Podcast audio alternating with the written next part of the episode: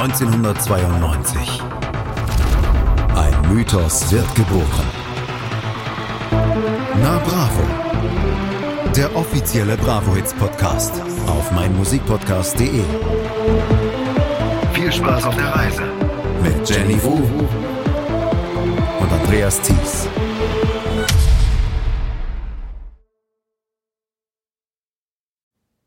Es ist der 29. Mai 98. Die Bravo Hits 21 ist rausgekommen. Herzlich willkommen zu einer neuen Ausgabe von unserem Podcast, der den Bravo Hits tatsächlich huldigt in jeder Episode.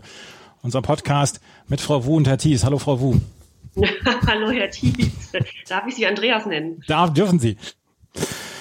Jetzt, was war das denn? Ah, ich habe so, ich habe mir, ich, ich habe mir meine Finger in die Handinnenfläche gedrückt gerade vor lauter Pein. Herzlich willkommen zu einer neuen Ausgabe von Na Bravo, dem offiziellen Bravo Hits Podcast hier auf meinmusikpodcast.de.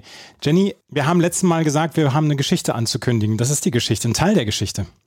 Ja, auch zu unserer Geschichte gehört, dass wir mal was ausprobiert haben, bevor wir die Folge 1 aufgenommen haben. Denn das war unsere Probeaufnahme oder ein Teil daraus. Die wollen wir euch wirklich nicht ganz und gar vorspielen und auch niemals in dieses Internet hochladen. Nee, die ist wirklich in einem Giftschrank untergekommen, diese Probeausgabe. Aber wir haben damals, weil du hattest ja noch nicht so ganz viel Podcast-Erfahrung, bevor wir das angefangen haben, hast du damals gesagt, hey, wir müssen einmal eine Probeaufnahme machen. Und dann haben wir uns die Bravo Hits 21 ausgesucht vom 29. Mai 98. Ich weiß gar nicht, warum wir uns die ausgesucht haben, aber wir haben uns gleich ein Juwel ausgesucht damals. Ich nehme mal an, dass wir uns sie ausgesucht haben, weil ich dann vielleicht schon in einem Alter war, wo ich habe mitreden können und mich dann einigermaßen sicher fühlte bei der Songauswahl. Aber ich glaube, wenn man da jetzt wieder so reinhören hören würde in diese alte Probeaufnahme, wüsste man, dass du vielleicht Medium und ich gar nicht vorbereitet waren warst. Ja, dieser ganze, dieser ganze Podcast ist Kraut und Rüben gewesen. Und wie gesagt, er, er ist im Giftschrank verschwunden und er wird nicht hochkommen. Und diesen einen Ausschnitt wollten wir euch auf jeden Fall nicht vorenthalten. Das war unsere erste Probeaufnahme damals. Und dann haben wir Ausgabe 1 und Ausgabe 2 damals in einem Rutsch, in einem Abend aufgenommen. Die Ausgabe 1 sogar zweimal, wenn ich das nochmal sagen darf. Wir haben damals drei Podcasts an einem Tag aufgenommen. Und seitdem haben wir, ja, machen wir das denn jetzt? Eine Frage noch damals, als ich dich angesprochen habe, ob du mit dem Podcast mit mir machen möchtest. Was waren deine ersten Gedanken? Du darfst ruhig ehrlich sein.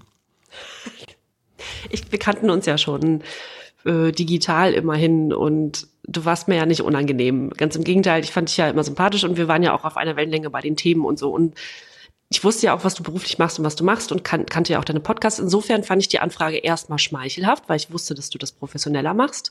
Und ich hatte ein bisschen Angst und Respekt vor der Aufgabe, aber ich fand halt die Idee so super, die du ja hattest. Ja, ich hatte sie, sie ist mir auf einem Spaziergang, ist sie mir in den Kopf gekommen und da haben wir damals dann diesen Podcast entwickelt und haben dann diese Probeaufnahme gemacht, die, ich glaube, das war noch im November oder Dezember 2020 ähm, hochgeladen worden ist und dann haben wir im Jahr 2021 angefangen. Am 5. Januar ist die erste Ausgabe 0 damals oder die Episode 0 hochgeladen worden. Wir sprechen über den 29. Mai 98 und routinierte Hörer, beziehungsweise Leute, die heute schon oder häufiger schon unseren Podcast gehört haben, die wissen, dass der 29. Mai 98 ein ziemlich besonderes Datum ist. Es ist dein Geburtstag. Ja, es ist mein Geburtstag und ein Tag vor deinem Geburtstag, richtig? Genau. Ich hätte meinen Geburtstag reingefeiern können. Das war nämlich ein Freitag der 29. Mai. Und der 30. Mai war ein Samstag. Und da wollte ich dich einfach mal fragen, wie hast du mit zwölf deinen Geburtstag gefeiert? Weißt du das noch? Also an den Geburtstag, an diesen speziellen kann ich mich nicht erinnern. Ich konnte nur so ein bisschen anhand von Fotos nachvollziehen, was da lief. Ich glaube, wir waren auf einer Kegelbahn. Äh, ich hatte eine weiße Wollstrumpfhose an, einen kurzen weißen Wollrock, war größer als alle anderen und es lief höchstwahrscheinlich immer noch Kelly Family. Und äh, es war ein gemischtes, buntes äh, Kinderpublikum bei mir auf der, auf der Feier und es war noch ein, ich glaube, immer noch ein klassischer Kindergeburtstag, auch wenn ich mich schon im Herzen ein bisschen weiter fühlte in Richtung Pubertät, aber es war ein Kindergeburtstag. Bei dir war es schon ein bisschen wilder, oder? Ja, also ich glaube nicht mal, dass ich den Geburtstag 98 gefeiert habe, meinen 22. Geburtstag dann.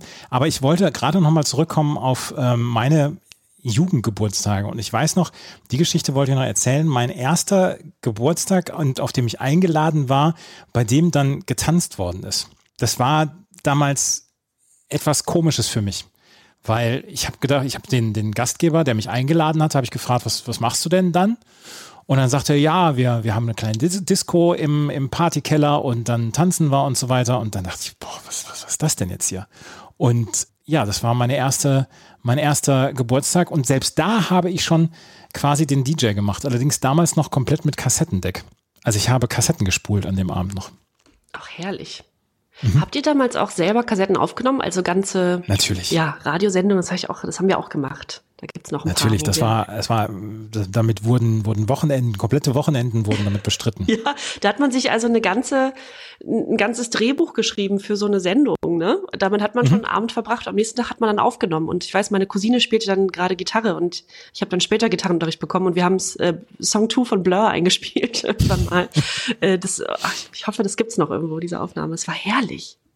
Ja, Mixtapes waren ganz, ganz großartig. Dann gab es Leute, die, die künstlerisch sich betätigt haben und dann auch diese, diese Papiere, die in den Kassetten waren, dann auch künstlerisch ja, ausgemalt haben oder da, so kleine Zeichnungen mit reingebracht haben, die ähm, sie auch komisch benannt haben. Eine Freundin von mir zum Beispiel hat ihre Mixtapes Cornetto Nuss genannt oder Ed von Schleck oder so. Mhm. Und das war dann schon, damit hat man schon einen ganzen Abend verbracht, beziehungsweise ganze Abende und, und ganze Monate solche Mixtapes aufzunehmen. Das ist ein bisschen, das finde ich übrigens ein bisschen schade an der Digitalisierung und an dem, was wir jetzt inzwischen können, alles streamen können und so weiter. Mixtapes aufnehmen und Mixtapes aufnehmen für einen Menschen, den du magst oder in den du verknallt bist. Das ist die ganz große Kunst. Bis heute. Erstmal das. Und das gibt's halt nicht mehr. Und dann diese ganze Konzeption. Also wie baut man sowas auf? Also wenn man ganze Sendungen aufgenommen hat, das hat ja richtig mhm. Spaß gemacht. Heute wird einem das ja quasi vorgeliefert. Ne? Ähm, das ist eine, eine, Geschichte, die auch in High Fidelity zum Beispiel ja auch ähm, beschrieben worden ist. Richtig. Von Nick Hornby, der dann auch gesagt hat, der erste Song muss ein Knaller sein, darf aber nicht der größte Knaller sein. Aber man muss schon äh, den Hörer oder die Hörerin damit reinziehen. Und ab zwei und drei, der Lied zwei und drei, die müssen richtig, richtig stark sein. 29. Mai 98, was war denn in der Bravo damals? Wir müssen über ein Thema reden, was durchaus damals die Gazetten gefüllt hat. Ja, auf der Bravo vom Mai 98 ist er ganz groß als Titelbild Nick Carter von den Backstreet Boys drauf. Und da steht äh, Bravo bei Nick Carter zu Hause. Er hat jetzt zwei Babys, in Anführungszeichen. Und er ist zu sehen mit zwei schiebenden Möpsen, also mit zwei runden Hundewelpen. Das also ähm, als etwas nette Aufmachung. Aber daneben ein ärgerter Farin von den Ärzten, über die wir nachher auch noch sprechen. Und da steht, wegen seiner Ex-Freundin Farin rastet aus. Und in dem Text, der, der uns aber leider nicht vorliegt, weil wir das Magazin nicht haben, äh, soll, also geht es wohl darum, dass er also gewalttätig Fans gegenüber wurde und seiner Ex-Freundin gegenüber, beziehungsweise nicht gewalttätig, sondern lauter wurde, oder? Ja. Und es ist wohl eine Geschichte gewesen, die Farin Urlaub damals komplett bestritten hat, weil er sagte, das ist alles nicht wahr gewesen, diese Geschichte. Und Bela B. hat in einem Podcast äh, bei Reflektor mit dem Bassisten von Tokotronic, Reflektor, hat er diese Geschichte dann auch so ein bisschen erzählt, wie die Ärzte und die Bravo dann so ein bisschen verbandelt waren miteinander. Weil Mitte der 80er, als die Ärzte dann aufkamen, haben sie damals so ein bisschen selber rein ironisch dann auch den Wunsch gehabt, nee, wir wollen in der Bravo auftauchen, wir wollen berühmt werden und wir wollen dann auch äh, Bravo-Poster haben. Das haben sie dann auch bekommen, hatten dann allerdings so eine ja quasi auch On-Off-Beziehung mit der Bravo und die hat dann gesagt, ja, ihr müsst erstmal charten mit euren, mit euren Platten und dann ist die eine Platte dann in die Charts gekommen, dann sind sie auch wieder beachtet worden und dann gab es dann auch wieder Berichte über die Ärzte. Auch nach dem Comeback soll es Funkstille gegeben haben zwischen den Ärzten und der Bravo. Die Bravo konnte allerdings nicht an den Ärzten vorbei, weil sie dann bei dem Comeback sehr viel Erfolg hatten. Naja, und dann 98 gab es diesen Artikel, Farin rastet aus wegen seiner Ex-Freundin. Und danach war dann diese Beziehung zwischen der Bravo und der, den Ärzten dann gegessen. Dieser Podcast mit Bela B. und ähm, Jan Müller von Tokotronic, der ist dringend empfehlenswert, sehr, sehr lustig und da erzählt er halt dann auch über ihre Beziehung zur Bravo und in den Show Notes haben wir den Link zu diesem Podcast hinterlegt. Aber das ist ein, ist ein ganz komisches Cover, weil er ja da grinst auf diesem, auf diesem Cover und dann steht da nur Farin rastet aus. Also er grinnt, ja, er fletscht so die Zähne, ne? So ein bisschen. Ja, genau. genau. Und ich habe noch ein, ein Taz-Interview gefunden, auch aus 98, also vom Spätsommer 98. Das war dann also gerade mal noch nicht mal ein halbes Jahr her, dass das, dass sie also mit der Bravo, mit dem Magazin gebrochen hatten. Und auch da sagt Farin, hm, wir waren so ein bisschen abhängig von der Bravo. Schließlich haben die Tattoos von uns gedruckt, also jahrelang. Denn die Bravo gibt's ja nun schon viel länger als die Bravo Hits und ähm, also in den späten 80ern, als die Ärzte dann aufkamen, da haben sie ja schon profitiert von der von der Marke Bravo und dann der Bekanntmachung der Band auch. Aber Da wurde es ihnen zu viel und es wurde wohl auch, das ist natürlich ein Vor Vorwurf, der im Raum steht, das kann ich jetzt nicht bestätigen, die Privatadresse von Farin Urlaub abgedruckt. Ja. Und das ist natürlich, also ja, das ging denen dann zu weit und da haben sie sich also in diversen anderen Medien dann noch drüber ausgelassen.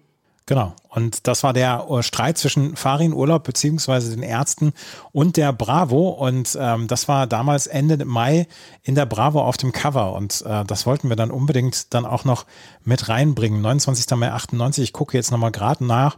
Bei Chroniknet war dann allerdings auch nichts Besonderes. Am 30. Mai 98 gucke ich jetzt auch nochmal gerade. Ähm, Frankfurt am Main in einem Testspiel für die Fußball-Weltmeisterschaft besiegt die deutsche Nationalelf Kolumbien mit 3 zu 1 ja, also Ende Mai 1998 ist nicht so viel passiert, möchte man sagen. Wir haben eine CD vor uns, wo uns sehr viele Menschen schon gesagt haben, Leute, da ist der ganz große Wahnsinn drauf. Und wir werden euch jetzt gleich die CDs 1 und 2 vorstellen, deswegen ist dieser Teil ein bisschen kürzer. Und wir wollen uns natürlich ausgiebig mit diesen beiden CDs beschäftigen. Und ähm, Jenny wird gleich die erste CD dann vorstellen. Das gleich alles hier bei meinem Musikpodcast.de und na Bravo, dem offiziellen Bravo Hits Podcast. Wie baut man eine harmonische Beziehung zu seinem Hund auf? Puh, gar nicht so leicht. Und deshalb frage ich nach, wie es anderen Hundeeltern gelingt, beziehungsweise wie die daran arbeiten. Bei Iswas Dog reden wir dann drüber. Alle 14 Tage neu mit mir, Malte Asmus und unserer Expertin für eine harmonische Mensch-Hund-Beziehung, Melanie Lippisch. Iswas Dog mit Malte Asmus. Überall, wo es Podcasts gibt. Der 29. Mai 1998, an dem ist die Bravo Hits 21 erschienen. Jenny, dir gehört das Wort. Du hast so viele Hits da drauf. Das ist tatsächlich so. Und jetzt weiß ich auch wieder, oder wenn man da nochmal drüber guckt, warum wir uns damals für den Probe-Podcast diese CD ausgesucht haben. Die ist wirklich, wirklich äh, gespickt mit, mit tollen Songs. Ja, und die CD 1 wird auch mit der Band eröffnet, über die wir gerade gesprochen haben, nämlich der besten Band der Welt. Männer sind Schweine.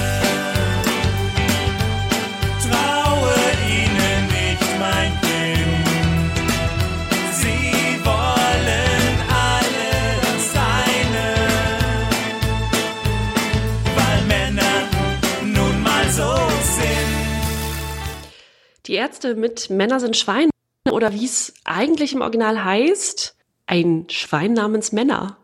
Mhm. es ist es ist die erste, es ist die erste Single-Auskopplung des Albums 13, ihr mittlerweile achten Studioalbum 13. Und das wurde im April, also einen Monat vor dieser Bravo Hits veröffentlicht. Und der Song ist ihr kommerziell erfolgreichstes Lied überhaupt. Das wusste ich nicht. Das wusste ich auch nicht. Aber es ist ja damals wirklich komplett durch die Decke gegangen. Ich mochte das Video sehr gerne übrigens. Ja, daran kann ich mich auch noch sehr gut erinnern. Es war neu und es war, ich glaube, dass sogar, dass meine Eltern es nicht gut fanden, dass ich es gehört habe, aber es ist ja harmlos, wenn man das mit anderen Songs vergleicht, die wir schon hatten. Vor allem den in Deut ins Deutsche übersetzte, ist das ja harmlos. Farin Urlaub wurde übrigens mal im Interview gefragt, ob er oder die Ärzte, aber Farin sprach dann eben für die Band, ob sie Frauenhasserin sein, weil sie, äh, weil das Thema so oft vorkäme und ob sie vielleicht Beziehungen nicht verdaut hätten. Dann sagte er, nee, also ich habe vielleicht öfter mal daneben gegriffen, aber eigentlich ist doch das Gegenteil der Fall, oder? Ich habe den Text auch komplett anders verstanden. Ja, absolut. Also ich, ich verstehe den Text so, dass das, dass Männer nur wirklich, wirklich fiese Arschlöcher sein können und dass das eigentlich eher ein feministischer Text ist. Ja, so habe ich es auch verstanden. Ja. Aber es ist ihnen wohl ab und an mal vor die Füße gefallen, weil sie also noch in der Zeit andere Texte hatten, die in ähnliche Richtung gingen, aber dann auch, also in beide öfter sich auch mal über, über, über die Frau ausgelassen, auch dann den Mann durch den Schlamm gezogen. Also eigentlich, das war einfach das Thema der Stunde bei den Ärzten. Finde ich total harmlos und okay. Es war auf jeden Fall das kommerziell erfolgreichste Lied, hat sich über eine Million Mal verkauft und im deutschsprachigen Raum, also Österreich, Schweiz und Deutschland, ist es auf Platz eins gechartet. In Deutschland hat es Doppelplatin bekommen, in Österreich Gold, in der Schweiz ebenfalls Gold. Also wahnsinnig erfolgreich. Die Ärzte braucht man, glaube ich, nicht mehr als Einzelperson vorstellen, oder?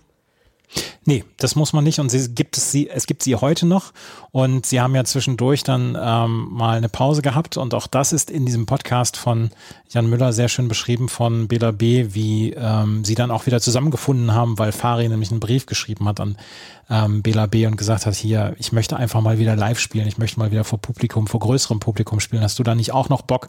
Und äh, dann haben sie relativ melodramatisch zueinander gefunden. Und ich mag den Song eigentlich bis heute sehr gerne. Ja, absolut. Und das war ja schon, glaube ich, 93, 94, als sie wieder zusammenkamen. Mhm. Und jetzt sind wir in 98, aber haben sie zum ersten Mal hier auf der Bravo Hits. Ja. Titel 2 ist von For the Cause und heißt Stand By Me. Und auch da hören wir mal rein.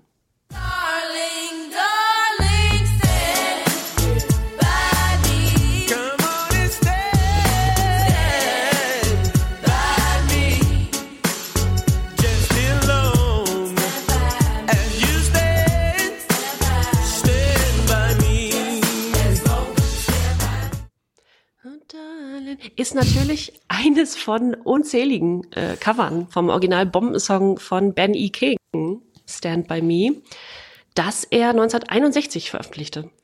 Und das Original Stand By Me von Ben E. King wird als Nummer 121 auf der Liste der 500 besten Songs aller Zeiten vom Rolling Stone geführt. Das ist schon relativ amtlich. Und 1999 nannte BMI Stand By Me das mit über sieben Millionen Darbietungen das am vierthäufigsten aufgeführte Lied im 20. Jahrhundert. Hallöchen. Ja, und das wird ja auch noch unterstrichen, wenn man sich mal anschaut, dass es unzählige Male gecovert wurde, darunter bereits 1962 von Adriano Celentano in Italienisch, das wusste ich gar nicht. Äh, von, von Muhammad Ali, nachdem der also eine Single rausbrachte, 64, Otis Redding, John Lennon, Meatloaf, For the Cause jetzt eben 1998, dann Lemmy Kilmister, Florence and the Machine, sogar die Kelly Family und das muss ich unbedingt im Internet finden. Äh, und dann nochmal 2019 von Weezer. 2018 schafft es der Song in einer Gospel-Version aufgrund der Hochzeit von Prince Harry und Meghan Markle wieder in die Charts. Also man begegnet ihm ständig und deswegen wird er eben auch so hoch aufgeführt. For the Cause, die hier also dieses erfolgreiche Cover liefern, war eine äh, Gospelband, eine US-amerikanische ehemalige Gospelband, die aus den Geschwistern Jason und Shauna sowie deren Cousin Benny und der Cousine Rishona bestand. Und die gab es leider auch nur zwei Jahre, von 98 bis 2000. Und in dieser Zeit hatten sie eben vier Charterfolge, vor allem in Europa. Und der erste war dieser hier, Stand By Me, in Deutschland Platz zwei und Platin und äh, in ihrer Heimat, den USA, etwas abgeschlagen, nur Platz 82. Also das war auch wieder ein kurzzeitiges europäisches Phänomen for the cause. Auf hitparade.ch erhält das Cover gemischte Kritiken. Ja, da muss man auch immer mal reingucken. Äh, einige finden es groovy, aber vielen, vielen liegt das Original offenbar zu sehr am Herzen. Und ich finde es tatsächlich okay. Wie, wie findest du es? Ja, er weiß an wen ich mich erinnert habe oder zurückerinnert habe. Die hatten wir nämlich auch schon an Elvis ähm, mhm. featuring so und so in the Ghetto. Mhm. An das hat mich das, also diese Version hat mich daran erinnert. Und mir ist diese Version von Benny King natürlich auch sehr heilig. Ja, es ist so. Das muss, genau, das muss man ja auch immer mit einberechnen. Das hat man ja auch im Hinterkopf und so weiter. Ich finde es trotzdem nicht so schlecht. Ich finde es einigermaßen groovy, aber gut. Also die äh, Kritiker und Kritikerinnen auf hitparade.ch waren da nicht so gnädig wie ich jetzt. Ähm, gut. Notiert ähm, sich Guilty Pleasure. nicht so voreilig, lieber Andreas. ähm, Titel 3 ist Nana mit Remember the Time featuring Ray Horton. Mittlerweile die sechste erfolgreiche Single von Nana, dem Hamburger Rapper. Sogar mit einer Goldauszeichnung in Deutschland und Platz 6 in der Schweiz und Österreich jeweils auf der 10 gechartet. Remember the Time, also wieder, wieder sehr erfolgreich von Nana. Auf der 4 haben wir Young Diney featuring Sascha mit Wanna Be Your Lover. Und über die beiden sprachen wir in der letzten Folge etwas ausführlicher. Young Diney führt den jungen Soester-Sänger Sascha in die Charts ein und sich selber dazu und wieder mit einer relativ guten Platzierung in den deutschen Charts, nämlich auf der 7.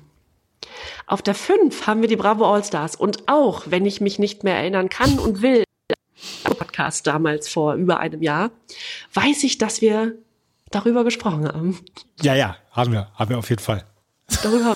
Und wir haben auch das Video angeguckt von den Bravo All-Stars mit Let the Music Heal Your Soul. Also lass die Musik deine Seele heilen. Das ist natürlich ein hoher Anspruch, den die da haben. Das war ein Benefizprojekt. Benefizprojekt initiiert von der Bravo und Alex Christensen. Und Alex Christensen, selber ist auch einer der größten Förderer der Stiftung, an die der Erlös dieser Single ging, die Nordorf Robbins Stiftung, die es seit 1988 gibt und behinderten und autistischen Kindern hilft, indem sie Musiktherapien anbietet. Also eine sehr schöne Idee.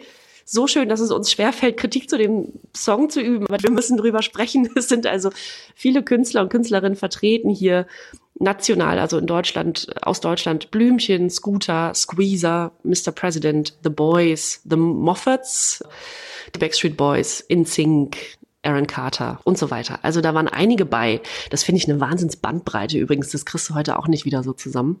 Nee, aus Scooter und die Backstreet Boys zusammen und Mr. President, das ist schon, also das ist schon die allererste Liga. Du, also Lori von Squeezer und Justin Timberlake vor einer Kamera. Man muss einmal, ich werde mal Alex Christensen an Twitter mal sehen, ob wir das, ob wir das Projekt nochmal aufnehmen wollen, alle zusammen. ja, echt. Wir würden da auch Vermittlung spielen. ja, ja, ja. Wir würden, also wir würden vielleicht auch so ein, so Making-of vom Video machen. Super gern, ja. ja. genau, schönerweise hat dann diese Single auch 1,5 Millionen Mark damals eingespielt und hielt sich zwölf Wochen in den deutschen Charts und der Erlös ging eben ganz, ganz und gar komplett an diese Robbins Stiftung, North Robbins Stiftung. In Deutschland, in den deutschen Charts hielt es sich zwölf Wochen und ähm, auf Platz 6 am allerhöchsten und selbst in den US Billboard Charts tauchte die Single auf und kletterte bis auf Platz 60. Das hat mich dann auch überrascht. Also, ich oder wir als Familienpodcast sehen uns ja in der Pflicht, das Video zu diesem Lied auf Instagram zu hinterlassen. Ja. Damit man sich selbst ein Bild machen kann. Und wer dann, wer das nicht kann, kann es sich auch auf YouTube ansehen. Es ist also eine irre Aneinanderreihung an Stars der 90er und ich knie immer noch nieder, wenn HP von Scooter laut aus dem Hintergrund Feel Your Soul brüllt. Das ist wunderschön. ja, aber, aber wenn, wenn, wenn Scooter das äh, brüllt, ne, dann lasse ich doch auch meine Seele heilen. Ja, selbstverständlich. Ja? Das ist ja, das ist ja eine Aufforderung. Ja. Let the music heal your soul, let the music take control. Richtig. Die ganz deepen Lyrics. Ja, sicher. Wenn der Alex sich daran setzt. Das ist schon, also wie gesagt, für, für einen sehr, sehr guten Zweck, einen sehr schönen Zweck, hat viel Geld eingespielt. Äh, insofern eigentlich unantastbar. Aber das Video, das steht also nochmal für sich und das werden wir auf Hier kommt Bravo bei Instagram nochmal teilen. Eine deutsche Band, die auch bei den Bravo All-Stars dabei war, haben wir auf der 6. Das sind Squeezer äh, mit Without You. Und da wollte ich eigentlich drüber huschen, weil wir schon einige Male über Squeezer gesprochen haben. Aber mich hat dann doch überrascht, dass dies die erfolgreichste ihrer Veröffentlichungen war. Wusstest du das? Nee, aber der Song hat gegroovt, als ich den gehört habe. Oder? Ist für mich, ist eine Ballade, ne? Und ist für mich ein klassischer Fall von Guilty Pleasure. Werden wir sehen. Auf jeden Fall schoss der Song auf Platz 10 der deutschen Charts. Ebenfalls äh, Platz 10 auf den, in den österreichischen Charts und in der Schweiz auf Platz 12. Squeezer ja. mit Without You. In den nächsten Titel hören wir auch unbedingt mal rein.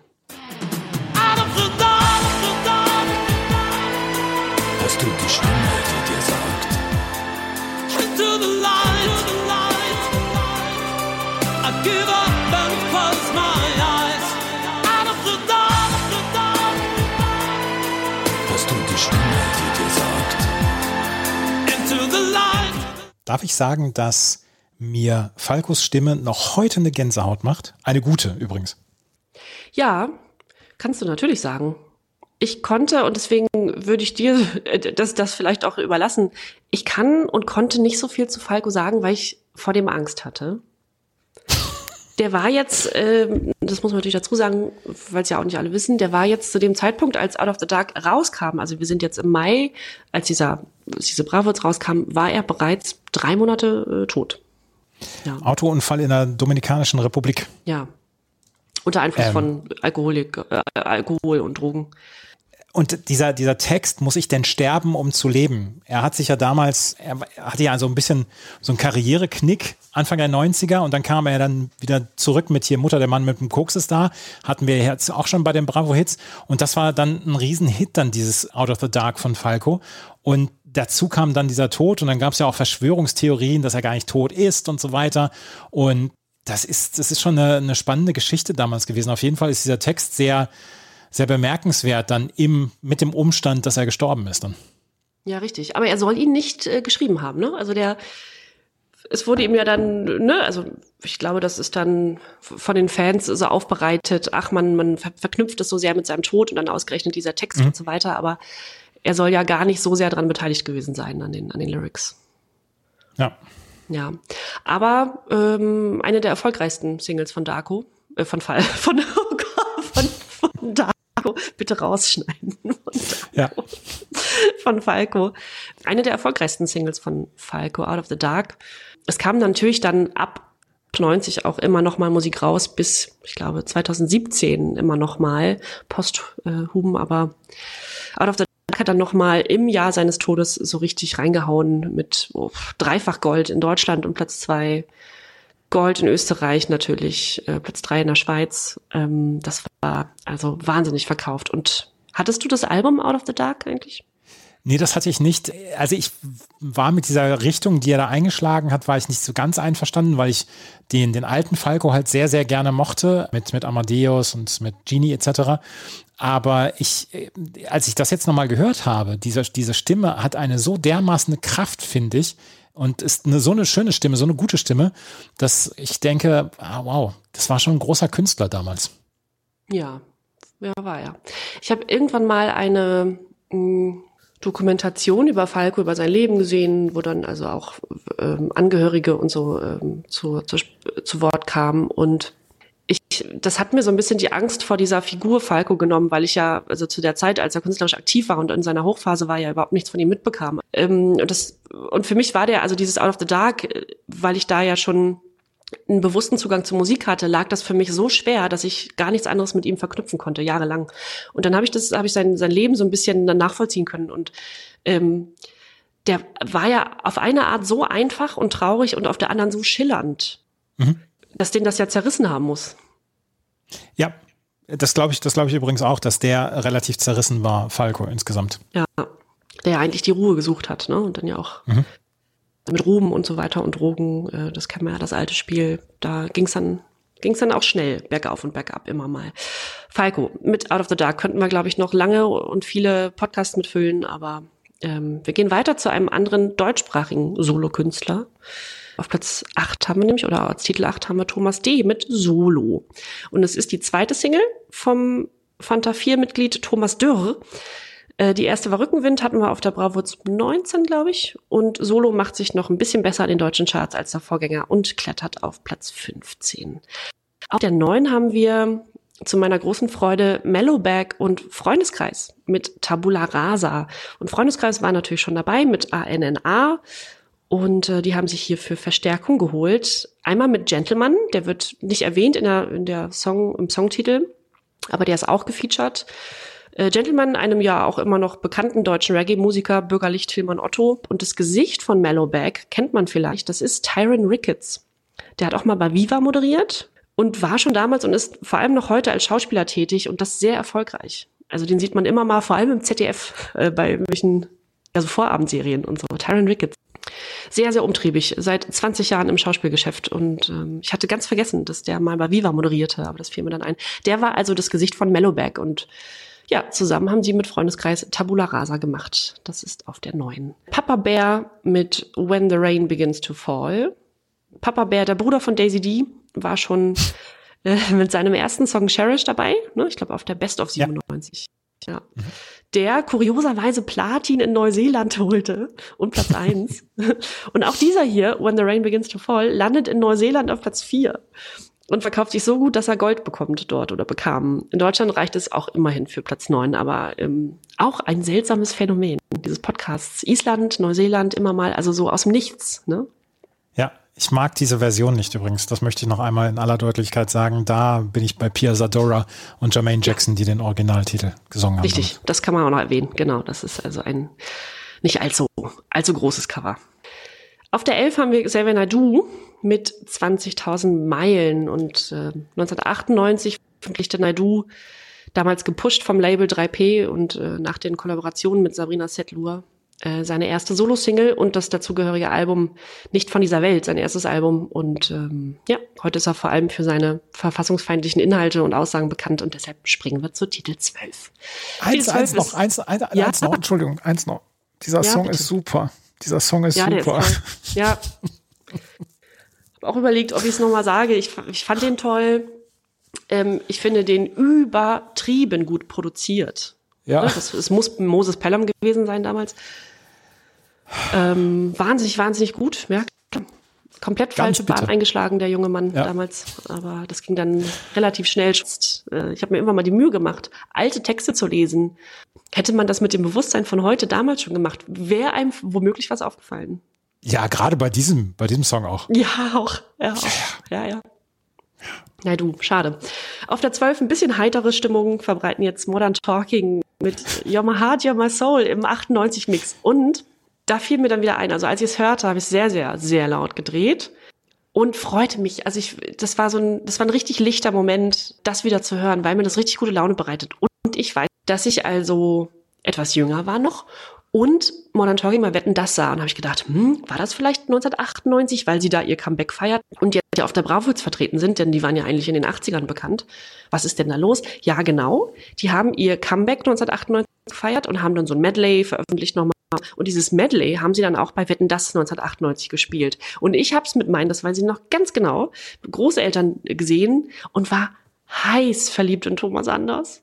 Natürlich warst du heiß verliebt in Thomas Anders. Oh. Also die, das Jackett, die hatten sich natürlich auch genauso aufgemacht wie in den 80ern mit dem Jackett und den weiten Schulterpolstern. Kannst du heute komplett keinem mehr anbieten. Und wenn man mal auf Dieter Bohlens Instagram war, auch nur für eine Minute, weiß man ungefähr, was da los ist. ähm, ich, das kannst du ja überhaupt nicht mehr ernst nehmen. Ich möchte eine weitere Disco in Ostwestfalen äh, droppen jetzt gerade, die es leider nicht mehr gibt, das P1. Och. PW1, Entschuldigung, nicht, das P1, das PW1, nicht das P1.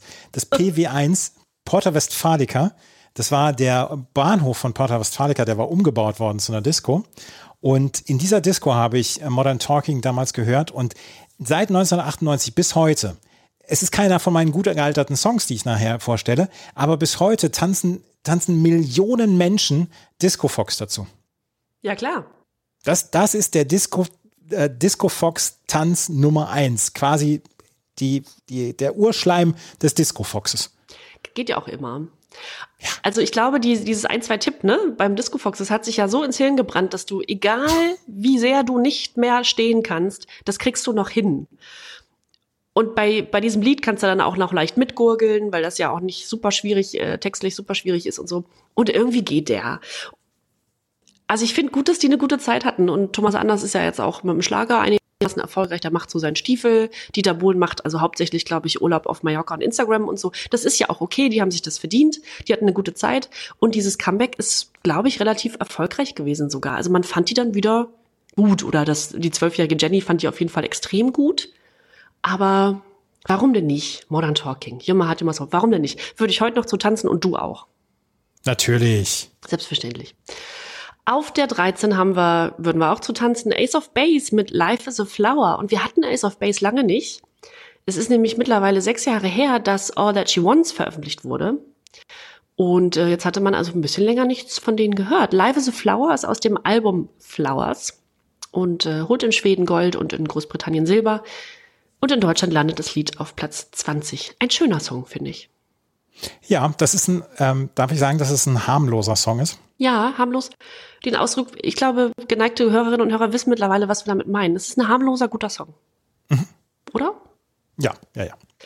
Der nächste Titel hat mich überrascht, weil mir der Song zunächst nicht bekannt vorkam oder der Titel, aber beim Hören was klingelte und vielleicht geht's euch ähnlich.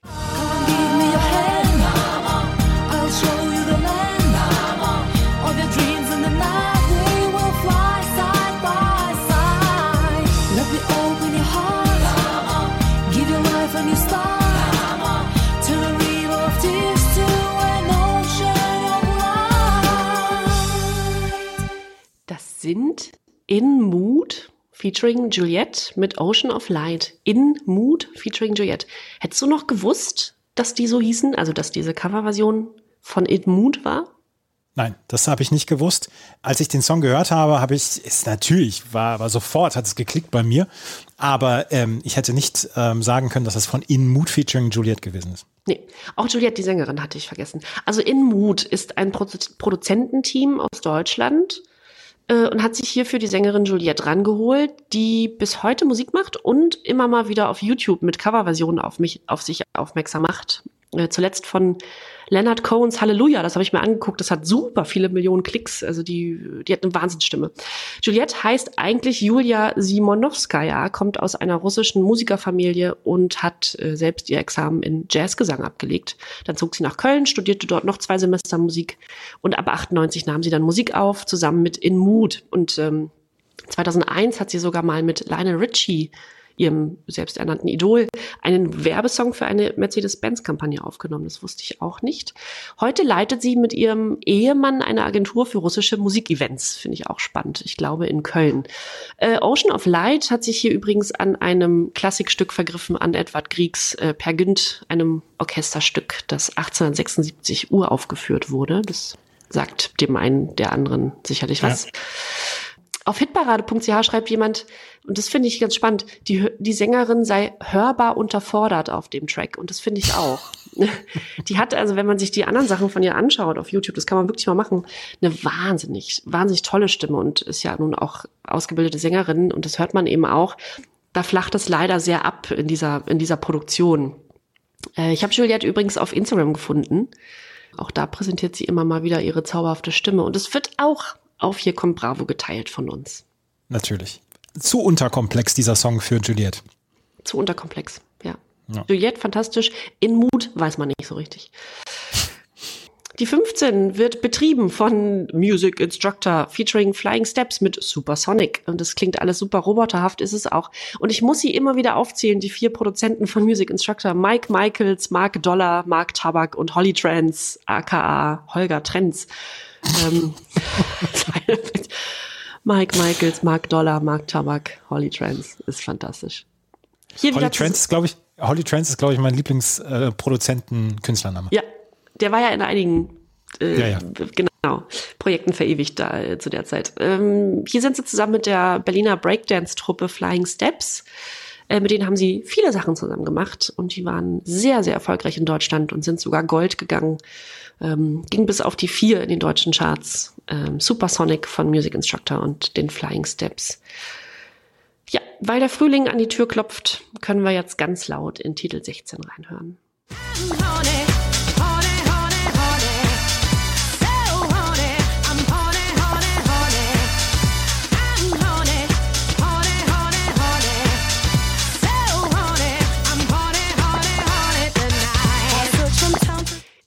Äh, ich habe mir Horny von, von Moose Tea featuring Hot and Juicy und ich habe mir äh, zu Horny überhaupt gar keine Stichwörter gemacht und auch zu Moose Tea nicht. Aber ich äh, muss sagen, dass ich damals, als das Lied rauskam, dachte, dass es heißt äh, I'm Honey, also ich bin Honig und das finde ich bis, bisher immer noch ganz niedlich.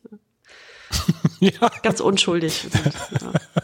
Da habe ich eigentlich, muss ich ja vorgreifen, ähm, bei ähm, Fettes Brot, schwule Mädchen, hat die Tochter, die kleine Tochter eines, eines Freundes von mir mal gefragt, Papa, was singen die da? Und da hat er dann gesagt, Schule Mädchen. Also sie würde so, würden so gerne in die Schule gehen. Das Mädchen würde so gerne in die Schule gehen. Und äh, hat das dann so ein bisschen versucht, kindlich dann zu bringen, weil, ja. Ganz niedlich. Ja, sowas ist doch schön. Mhm. Ja. Mhm so unschuldig. Also es heißt nicht I'm Honey, es heißt I'm Horny. Und das bedeutet, man hat also Frühlingsgefühle. Und ähm, Musti, der eigentlich Mustafa heißt, ähm, ist, Musti ist eigentlich der Spitzname, Musti von Mustafa und äh, dann eben mit dem englischen T. Und dieses Lied war seine erste Single 1998, Horny.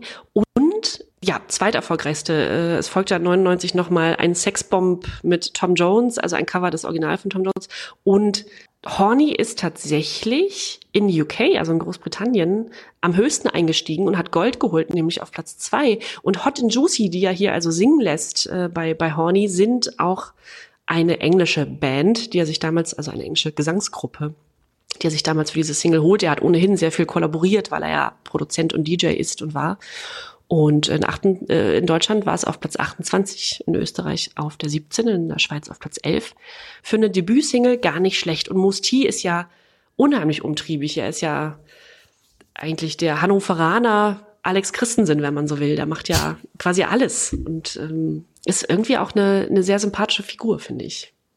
Wir haben ihn ja auch schon auf den Mount Rushmore von Hannover draufgepackt. Ja, da, haben wir, ja, da gehört er absolut hin. Absolut hin.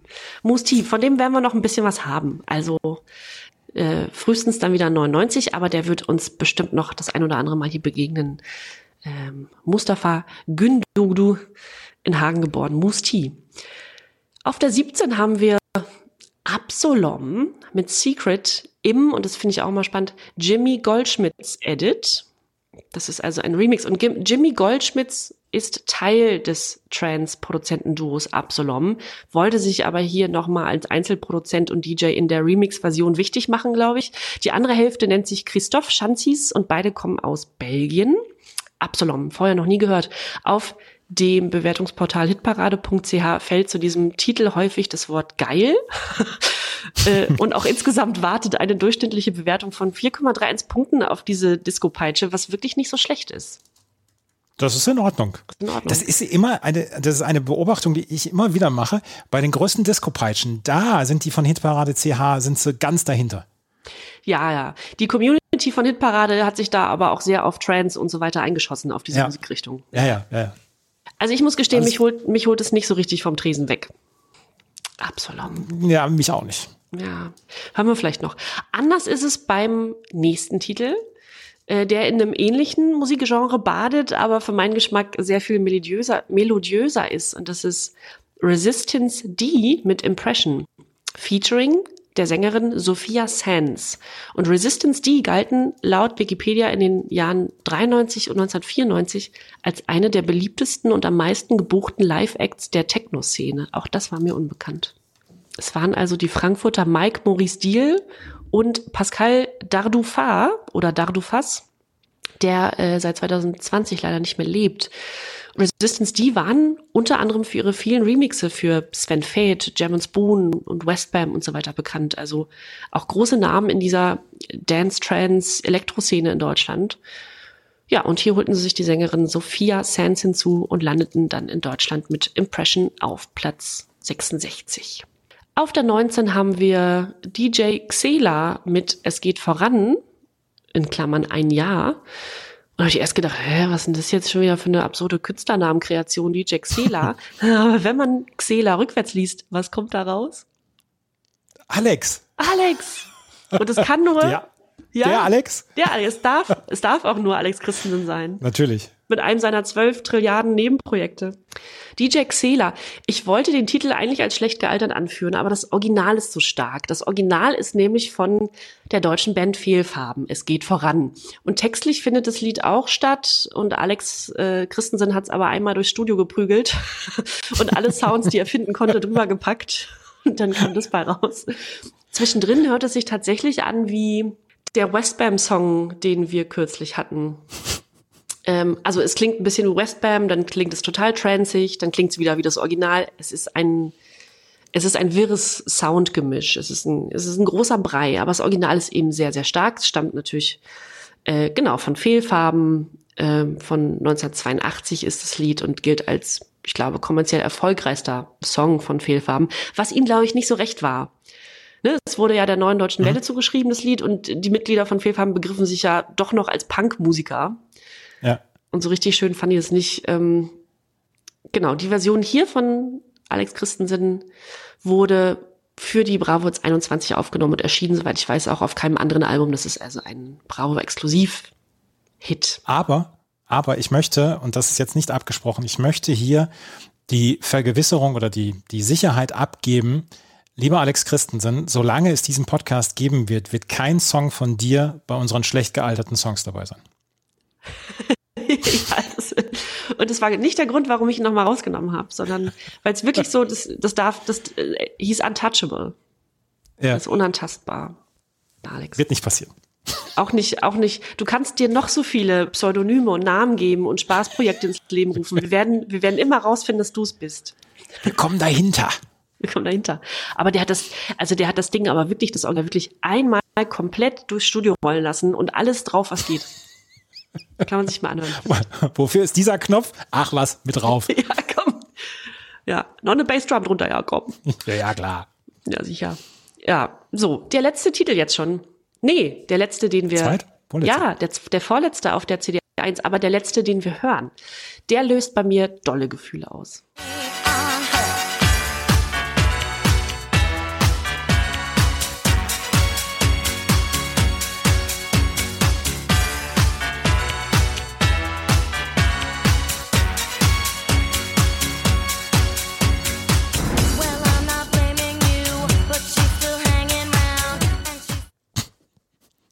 Lässt mich ja komplett kalt, der Song. Ja, bestimmt ist da wieder was bei mir verknüpft, was ich nicht mehr weiß. Äh, mich lässt er nicht kalt, obwohl jetzt auch wieder, wo man da auch wieder mit reinrechnen muss, dass das Original viel zu gut ist. Aber wir fangen mal von vorne an. Es sind The Temperer mit äh, featuring der Sängerin Maya. Und über die Interpreten dieses Songs wusste ich gar nichts mehr über The Temperer. Nur, dass das Original eben von Jackson 5 kommt und ein wirklich anbetungswürdiges Stück Musik ist. Aber, ja. Ne? Ähm, aber diese Konstellation hier sagt mir gar nichts mehr, The Tempera. Aber dafür gibt's ja diesen Podcast. Also die Tempera war eine italienische Musikgruppe, die sich in der House- und Dance-Musik bewegte. Und dazu kam dann die US-amerikanische Sängerin Maya Days, von der man leider auch nicht mehr so viel hört. Und das Projekt hielt leider auch nicht so lang, zwei Jahre um genau zu sein, und ein Album. Aber dafür war Feel It ziemlich erfolgreich. In Großbritannien auf Platz 1 der Charts und mit Gold ausgezeichnet. In Italien auf Platz 6 und in Deutschland auf Platz 31. Mit mir macht der Song was. Feel it. Ja, das, das soll auch, bitte. Ja, obwohl es jetzt, also es ist natürlich, es ist irgendwie albern, dieser Glockenklang und so, aber es hinterlässt was. Ja, zu guter Letzt ein alter Bekannter, äh, der letzte Titel. Wir haben nämlich diesmal 21 statt 20 Titel jeweils auf den CDs. Äh, Titel 21 ist Sasch mit La Primavera. Hier zusammen mit der Sängerin Patricia Salvatore und ja, wieder einmal sehr erfolgreich in Großbritannien, wo also alle Sash-Songs sehr erfolgreich waren. Platz drei und Silber in Großbritannien, in Deutschland immerhin Platz 13. Und ist das nicht ein schöner Abschluss für CD1 La Primavera, wie passend heißt übersetzt der Frühling? Ah, das ist schön. Das gefällt schön. mir. Mhm. Ja. La Primavera ist der letzte Song auf der CD 1 gewesen in der, auf der Bravo Hits 21 und eigentlich ist das schon sehr, sehr gut, was wir da erlebt haben. Insgesamt so. Zwei, drei Füllsongs und der Rest war Bombast. Mhm. Das werden wir jetzt sehen. Auf der CD 2, die ich gleich vorstellen darf. Und ähm, das alles bei meinmusikpodcast.de und na Bravo, dem offiziellen Bravo Hits Podcast.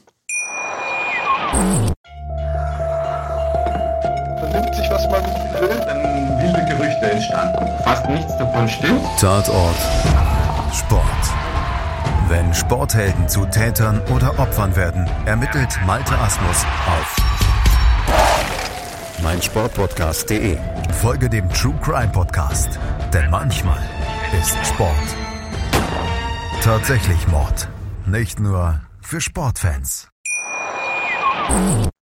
CD2 eröffnet mit naja, alten Lieblingen von mir, möchte ich sagen, mit der Lighthouse Family, äh, mit Hi. Die Lighthouse Family war schon Mitte der 90er eigentlich ganz nach oben gekommen und hatten da zwischendurch dann nochmal, ja, so einen kleinen Karriereknick. Der, die Platte Ocean Drive, da möchte ich einmal gerade schauen, die Platte Ocean Drive war schon sehr erfolgreich gewesen und Lifted war der erste Song von der Lighthouse Family. Britisches Musikduo, der Londoner Keyboard-Musiker Paul Tucker und der in London geborene Sänger Tunde Bayewu, die haben dieses gegründet, diese, äh, diese Band oder dieses Projekt und sie wurden dem Easy Listening zugeordnet. Und wenn man heute 25 Jahre später draufschaut, dann möchte man sagen, das ist so ein bisschen, naja, Kaufhausmusik. Es ist halt sehr, sehr leicht, also auch vielleicht auch harmlos.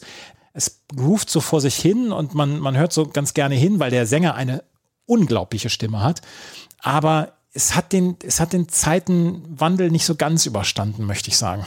Das überrascht mich jetzt doch. Ich habe einen Lobgesang äh, erwartet. Du hast einen Lobgesang. Äh, bitte, bitte hau ihn raus. Nein, von dir erwartet. Ich hätte mich da so, ganz sogar raus.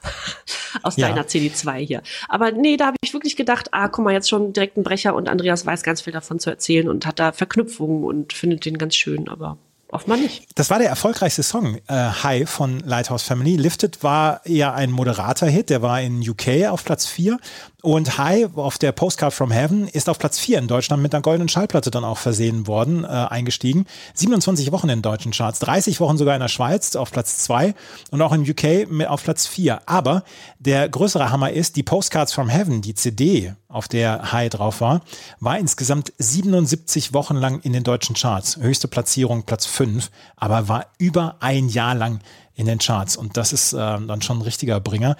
Im November 2010 haben sie ähm, eine Rückkehr angekündigt und haben 2019 haben sie eine neue Platte rausgebracht, gebracht, Blue Sky in Your Head. Ist, ich, auch das ist mir jetzt so ein bisschen, da höre ich einfach nicht mehr so gerne so richtig hin. Also ich möchte schon, dass mich Musik so ein bisschen mehr beschäftigt. Ja gut, man hat ja jetzt auch einen elaborierten Musikgeschmack und da kann man auch nicht mal alles hören. Vielen Dank, dass du meinen Musikgeschmack elaboriert nennst. Absolut. auf der auf der 2 ähm, kommt allerdings auch mal ein richtiger Hit dann wieder.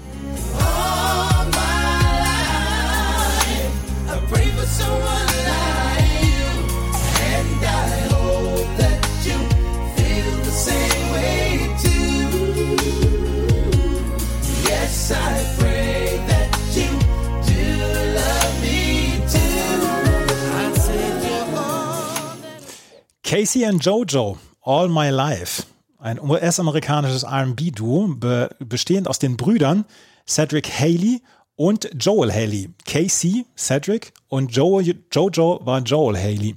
Sie sind in Monroe in North Carolina aufgewachsen und ab 1990 haben sie eine R&B-Band Jodeci gehabt, die sie zusammen mit den Brüdern Devante Swing und Darwin the Great ge gehabt haben. Und mit dem haben sie drei ähm, Alben insgesamt veröffentlicht und ab 96 haben sich dann allerdings die Haley-Brüder losgesagt und haben was eigenes gebracht und haben als erstes eine Single für den Film Bulletproof gehabt, How Could You? Die ist allerdings nur in den USA so ein bisschen in die Charts gegangen, war in Deutschland gar nicht ähm, erfolgreich und hatten dann äh, mit How Do You Want It einen Hit, den sie zusammen mit Tupac gesungen oder eingesungen haben. Und das war ihr erster Nummer 1 Hit.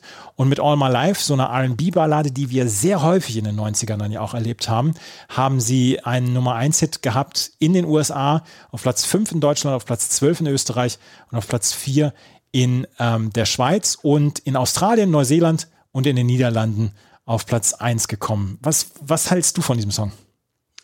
Ich finde ihn schön. Der ist jetzt nicht mein Favorit von Casey und Jojo und vor allem war ich großer Joe the Sea-Fan, also dem Projekt davor. Der ist mir ein bisschen zu lahm.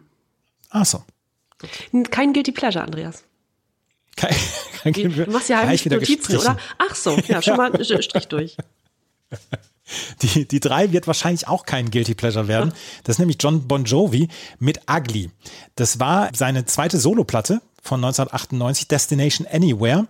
Und zu diesem Song, beziehungsweise zu dieser Platte hat er auch einen Film gemacht. Destination Anywhere war ein, war ein Film, den er zusammen mit Demi Moore gemacht hat. Da geht es darum, dass ein junges Paar mit, mit dem Leben äh, und mit dem Alkohol und dem Tod ihres jungen Kindes kämpfen muss. Und da waren auch noch Kevin Bacon, Whoopi Goldberg, Annabella Sciorra waren da mit dabei. Und dazu gab es dann halt diese CD beziehungsweise das Album. Und ähm, diese Platte ist allerdings in Deutschland nur auf Platz 75 reingekommen in die Charts, also diese Single Ugly. Und das muss ich ganz ehrlich sagen, das hat die Zeit dann auch nicht so richtig überlebt. Wir müssen auch gar nicht so richtig viel darüber dann sprechen. Auf der 4 allerdings müssen wir über einen äh, Künstler sprechen, Neck mit Laura Nonche. Das ist einer der größeren Radiohits der letzten 25 Jahre, möchte ich sagen, weil den hört man heute noch äh, im Radio. Laura Nonche von Neck äh, Filippo Neviani, der hat sich den Spitznamen Neck gegeben, ein Italiener, der 1997 mit diesem Song halt den, seinen internationalen Durchbruch hatte. Der hat mit neun Jahren angefangen, Gitarre, Schlagzeug zu spielen und ähm, er hat immer als Vorbild dann auch Sting gehabt und erwähnt und äh, dem wollte er so ein bisschen nachkommen und nachfolgen. Und er hat beim Sanremo Festival, hat er diesen Song Laura Nonche hat er am Sanremo Festival teilgenommen und da ist dieser Song dann durch die Decke gegangen und dort hat er den siebten Platz belegt bei diesem Sanremo Festival, aber danach ist er richtig, richtig durch die äh, Decke gegangen. Auf Platz 1 in den deutschen Charts mit einer goldenen Schallplatte, äh, Entschuldigung, auf Platz 1 in den italienischen Charts mit der, mit der goldenen Schallplatte. In Deutschland auf Platz 10, 23 Wochen in den deutschen Charts und in der Schweiz auf Platz 2 mit 21 Wochen. Das ist ein Song, den du auch 24 Jahre später noch im Formatradio hörst. Und absolut zu Recht. Und absolut zu Recht. Auf der 5 haben wir einen Song, den wir mal wieder reinhören, weil es sind die, die Jungs aus den USA mit ihren 13, 13 Kindern, glaube ich.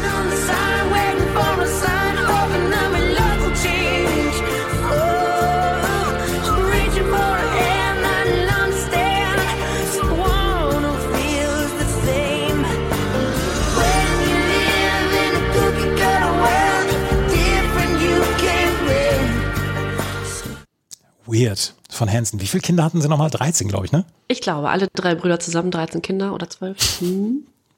Why not? Ja.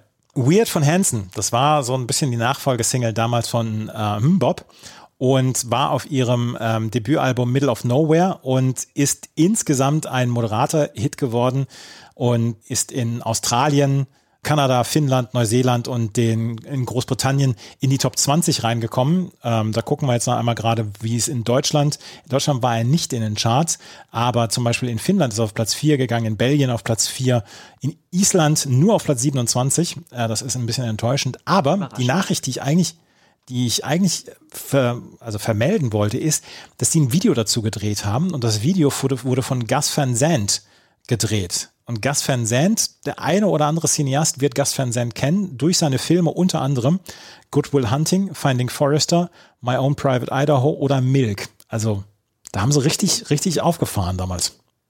Ja, irre. Äh, hat man denen ja. überhaupt nicht zugetraut und auch ähm, darüber haben wir auch schon gesprochen, auch über Hansen und den weiteren Werdegang der Band, wie äh, absolut sympathisch das dann noch so war bei denen und auch immer noch ist. Da ist nicht so richtig viel, sind keine finsteren News oder so nee, davon zu hören. Die sind sehr bodenständig alle. Ja, ich hatte auch die Middle of Nowhere, das Album hatte ich glaube ich mal erwähnt und Weird fand ich gut. Ja, war in Ordnung. Genau. Mhm. Auf der 6 ein Song, der vielleicht nicht ganz so in Ordnung ist. Guano Apes mit Rain. Wir haben ja bei Open Your Eyes, haben wir letztes Mal drüber gesprochen. Und ich möchte die Gelegenheit, da wir über die Guano Apes nochmal sprechen, möchte ich die Gelegenheit nutzen, um nochmal zu fragen, Mensch, Jenny, du hast doch auf unserem Instagram-Account, hier kommt Bravo, hast du doch mal gefragt, ist der Song Open Your Eyes gut gealtert oder nicht gut gealtert? Und was hat denn die überwältigende Mehrheit unserer Hörerinnen und Hörer und Follower und Followerinnen auf Instagram gesagt? Das ist lieb, dass du mich nochmal darauf ansprichst.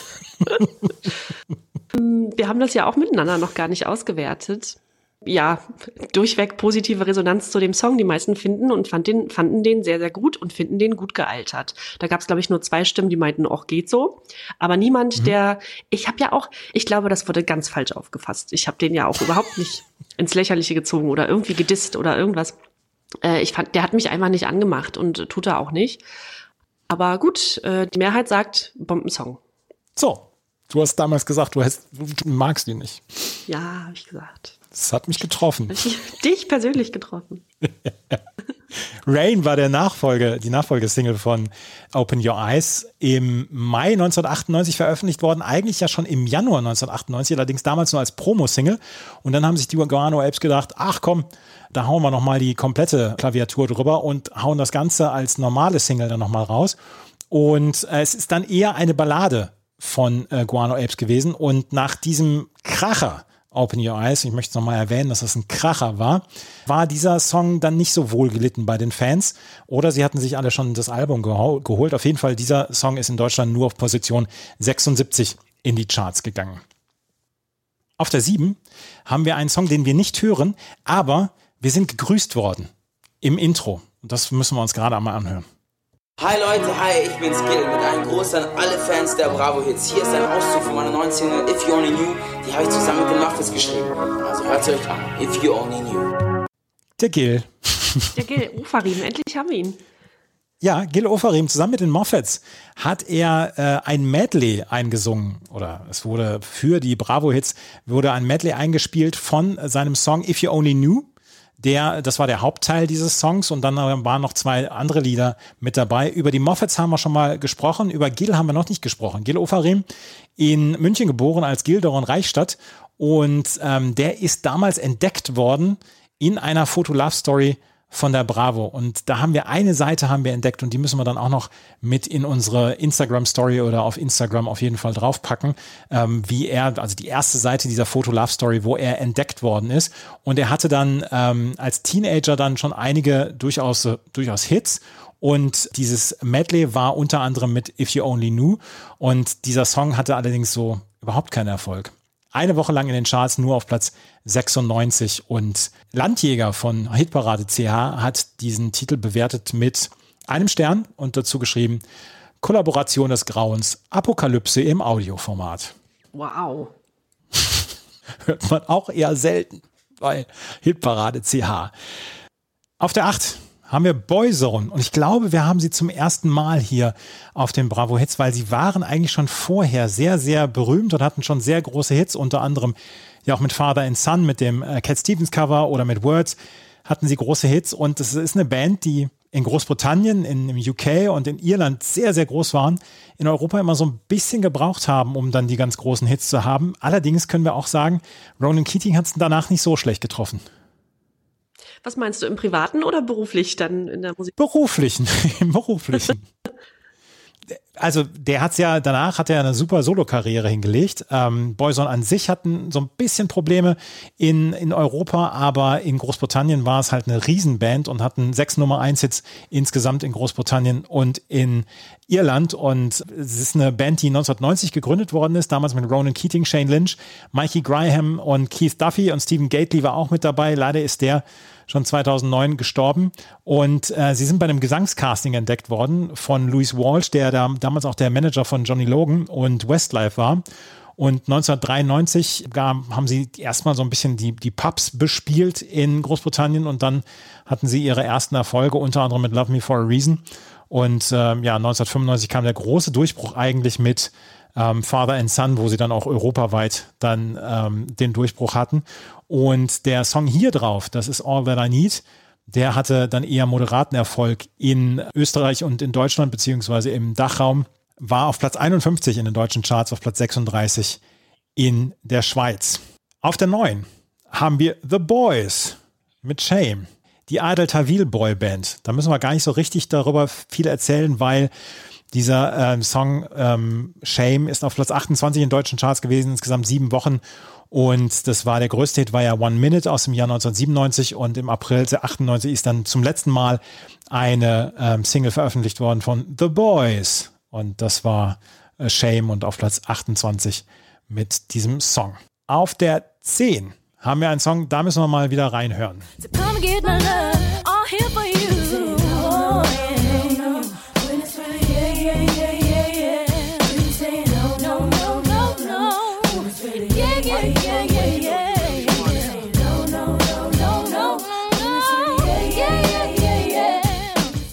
Wie standst du zu Destiny's Child? Ich stand und stehe denen sehr positiv gegenüber. Und bei dem Lied möchte ich direkt einen Jogginganzug anziehen und meinen Körper so tief Richtung Boden schrauben, bis ich umfalle. ich habe jetzt auf jeden Fall, ich habe jetzt auf jeden Fall ein sehr schönes Bild vor Augen. Destiny's Child mit No No No. Das war deren erste Hit, den sie hatten, beziehungsweise auch die erste Single, die sie rausgebracht haben. Destiny's Child, eine US-amerikanische RB Girl Group von Kelly Rowland, von Michelle Williams und den dritten Namen wird man sicherlich mal gehört haben, Beyoncé, Beyoncé Knowles. Und sie sind, haben sich 97 gegründet und haben, beziehungsweise eigentlich waren, waren schon mit 1990 die ersten äh, Schritte vollzogen worden, als Beyoncé Knowles und Latavia Robertson im Alter von neun Jahren eine Tanz- und Gesangsgruppe ins Leben gerufen hatten, die von ihrem Vater gemanagt worden war, von Beyoncés Vater. Und dann kam ein Jahr später Kelly Rowland dazu, also wirklich in ganz, ganz, ganz äh, jungen Jahren. Und 1997 hatten sie, wie gesagt, ihren ersten Hit mit No No No auf Platz 17 in Deutschland und auf Platz U äh, 1 in den USA RB-Charts. Und ähm, das, das war schon, war schon richtig cool. Featuring Wyclef Jean. Und das müssen wir dann ja auch sagen, Wyclef Jean, der hat schon ein Gespür für Hits, oder? Der hat sich vor allem immer gute Kollaborationspartner und Partnerinnen ausgesucht. Ja, ja, absolut, absolut. Ja. Erster Charts-Hit damals mit No, no, no. Und die werden wir vielleicht dann noch mal in den nächsten Monaten und Jahren bei den Bravo-Hits dann auch erleben. Auf der 11 ist Ilmatic mit Here He Come. Here He Come war ein, kein Hit, auf Platz 95 in deutschen Charts, zwei Wochen lang dort gewesen. Ilmatic ist in Bad Pyrmont geboren und heißt bürgerlich Costa Meronianiakis. Ein Rapper griechischer Abstammung und er wurde von 3P damals produziert, also hier Moses Pelham ähm, ist in Bad Pyrmont aufgewachsen und ist mit Anfang 20 dann nach Frankfurt gezogen.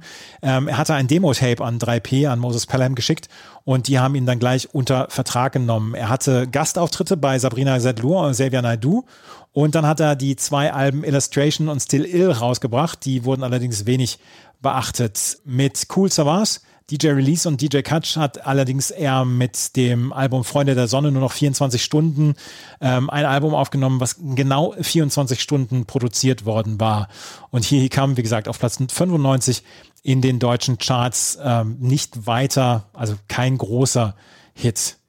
Auf der 12 ist Tobsucht zum Lachen in den Keller gehen. Ich habe nicht so richtig viel zu Tobsucht herausgefunden. Ich weiß, dass das Nachfolgeprojekt Projekt Nektar hieß. Und heute sollen wohl noch Leute von Tobsucht in der Gruppe Ritter Hilger Stütz dabei sein. Viel mehr ist nicht so richtig zu finden. Das Cover ist ziemlich cool von Tobsucht von der Single damals.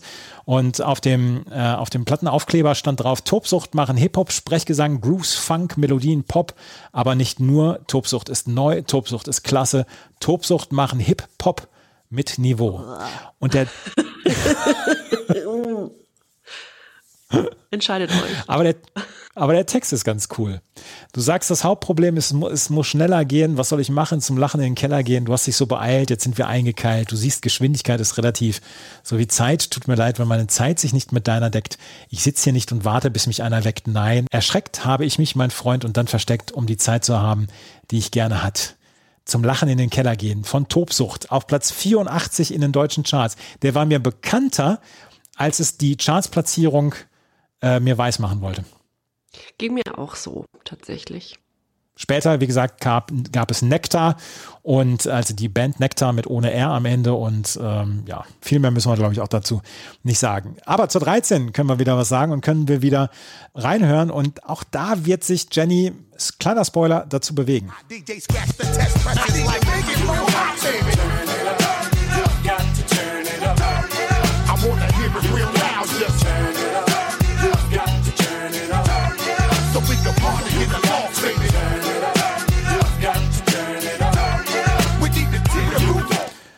Spoiler, auch ich habe mich bewegt.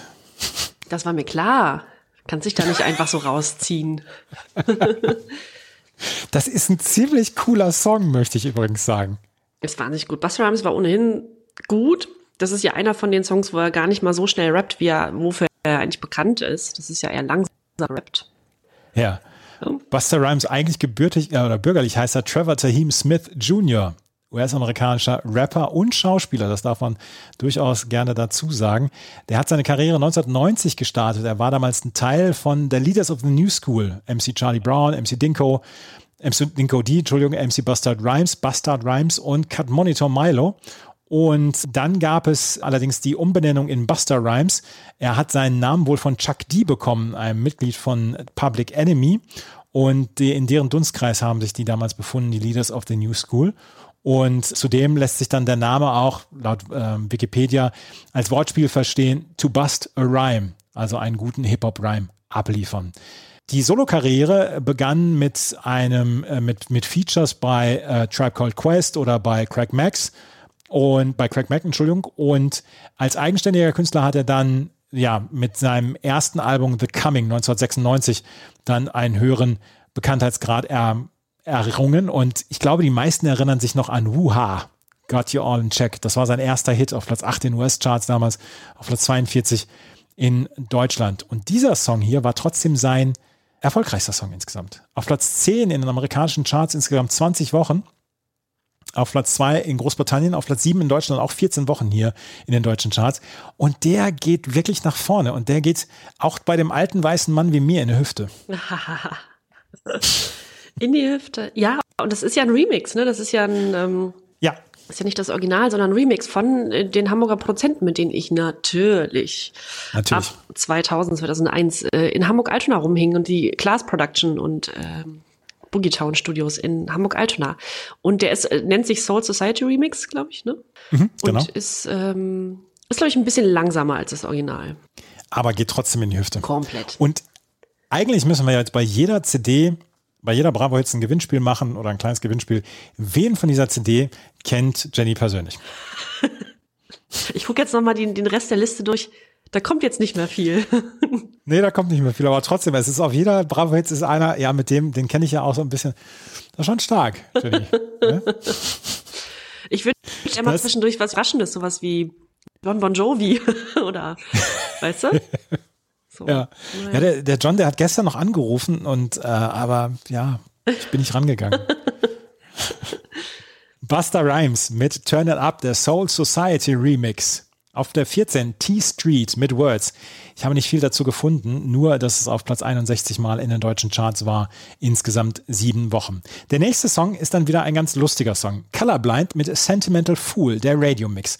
Das ist ein ganz harmloser, und auch hier muss ich das Wort harmlos nennen, ein harmloser skandinavischer Popsong. Also, also wirklich Popsong, handgemachte Musik, Gitarre etc., aber ist wirklich nichts, wo man jetzt sagen würde, wow, diesen Song höre ich aus Tausenden heraus. Anita Lückegaard Nielsen, Henrik Nielsen haben diese Band äh, gegründet. Es ist eine 90er Indies Pop Indie-Pop-Band aus äh, Dänemark und der Song, äh, warum der Song auf dieser CD war, war, weil er der Titelsong eines deutschen Horror-Thrillers aus dem Jahr 2000 war, von Michael Karen. Der Film war sein Regiedebüt und das war das, äh, der Film Flashback Mörderische Ferien.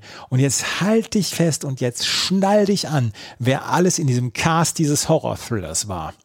In den Hauptdarsteller, in den Hauptrollen Valerie Niehaus, Alexandra Neldl, Detlef Buck, Elke Sommer, Allegra Curtis, Rea Harder und Martin Schneider.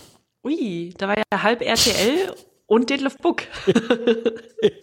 Der halbe RTL-Cast aus High Alarm auf Mallorca war. und Detlef Buck. Stark. Ja, und da, und das war der Titelsong zu diesem, zu diesem äh, Thriller. Und der, der Film hat nicht ganz so richtig gute Kritiken gekriegt, aber es ist auch wieder, ist auch wieder so eine Info, die du, die du irgendwo herholst und über die du dich diebisch freust, weil du sie im Podcast erzählen darfst. Ja, genau. Ja, Das hat man immer irgendwie. Also ich weiß nicht, wie wie es dir geht, aber so zwischendurch gibt es immer so eine Info, wo ich denke, oh, das ist so cool, dass ich das gleich erzählen darf. Ja, na So klar. geht's mir mit diesem. Oder wenn man mal Ja. mit, mit Freunden, Freundinnen zusammensitzt und dann äh, wird über irgendjemanden aus den 90ern gesprochen, dann sagt man, oh, da habe ich einen Wahnsinns-Fun-Fact zu. Und dann gucken die einen mit großen Augen an. Ja, genau.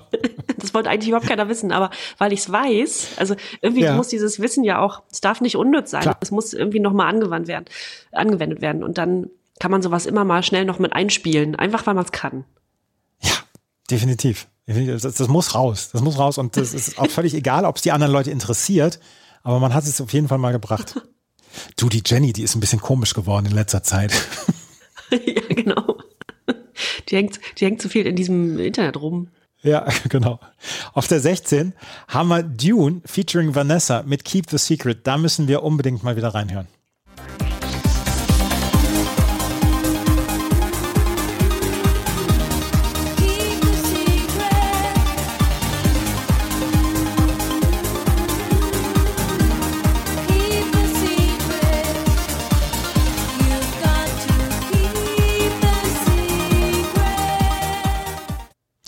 Wenn die Party auf dem Samstagabend in den Sonntagmorgen geht und so langsam die Sonne wieder aufgeht und man sitzt auf der Terrasse voll trunken, hat aber einen super Abend gehabt und dann kommt dieser Song und dann lächelt man und dann weiß man aber auch, jetzt wird es Zeit nach Hause zu gehen. Ich habe mich gefragt, warum du den anspielen wolltest und irgendwie habe ich mir auch gedacht, dass jetzt wieder sowas kommt.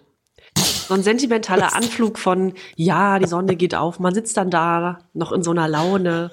Ja, ja. Ich war so selten auf Partys, wo ich, wo ich im Sonnenaufgang nach Hause gegangen bin. Ach ja.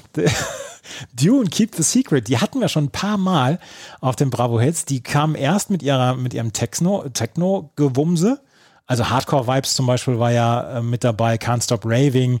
Das waren ja zwei wirkliche große Hits dann auch in Deutschland. Und irgendwann haben sie sich so ein bisschen, äh, naja, davon entfernt und haben dann so ein bisschen dieses elegischere dann gebracht oder diesen elegischeren Dance, also mit Who Wants to Live Forever, als sie das gecovert haben, was ja ihr größter Hit geworden ist. Nothing Compares to You hatten sie dann noch mit dabei. Und Keep the Secret war quasi ihr letzter, also ihr vorletzter großer Hit. Das war damals auf Platz 38 in deutschen Charts und featuring Vanessa. Und das ist das Dan deutsche Dance-Projekt Dune von Oliver Froning in Münster gegründet worden. Der nutzt Dune heute noch als Pseudonym.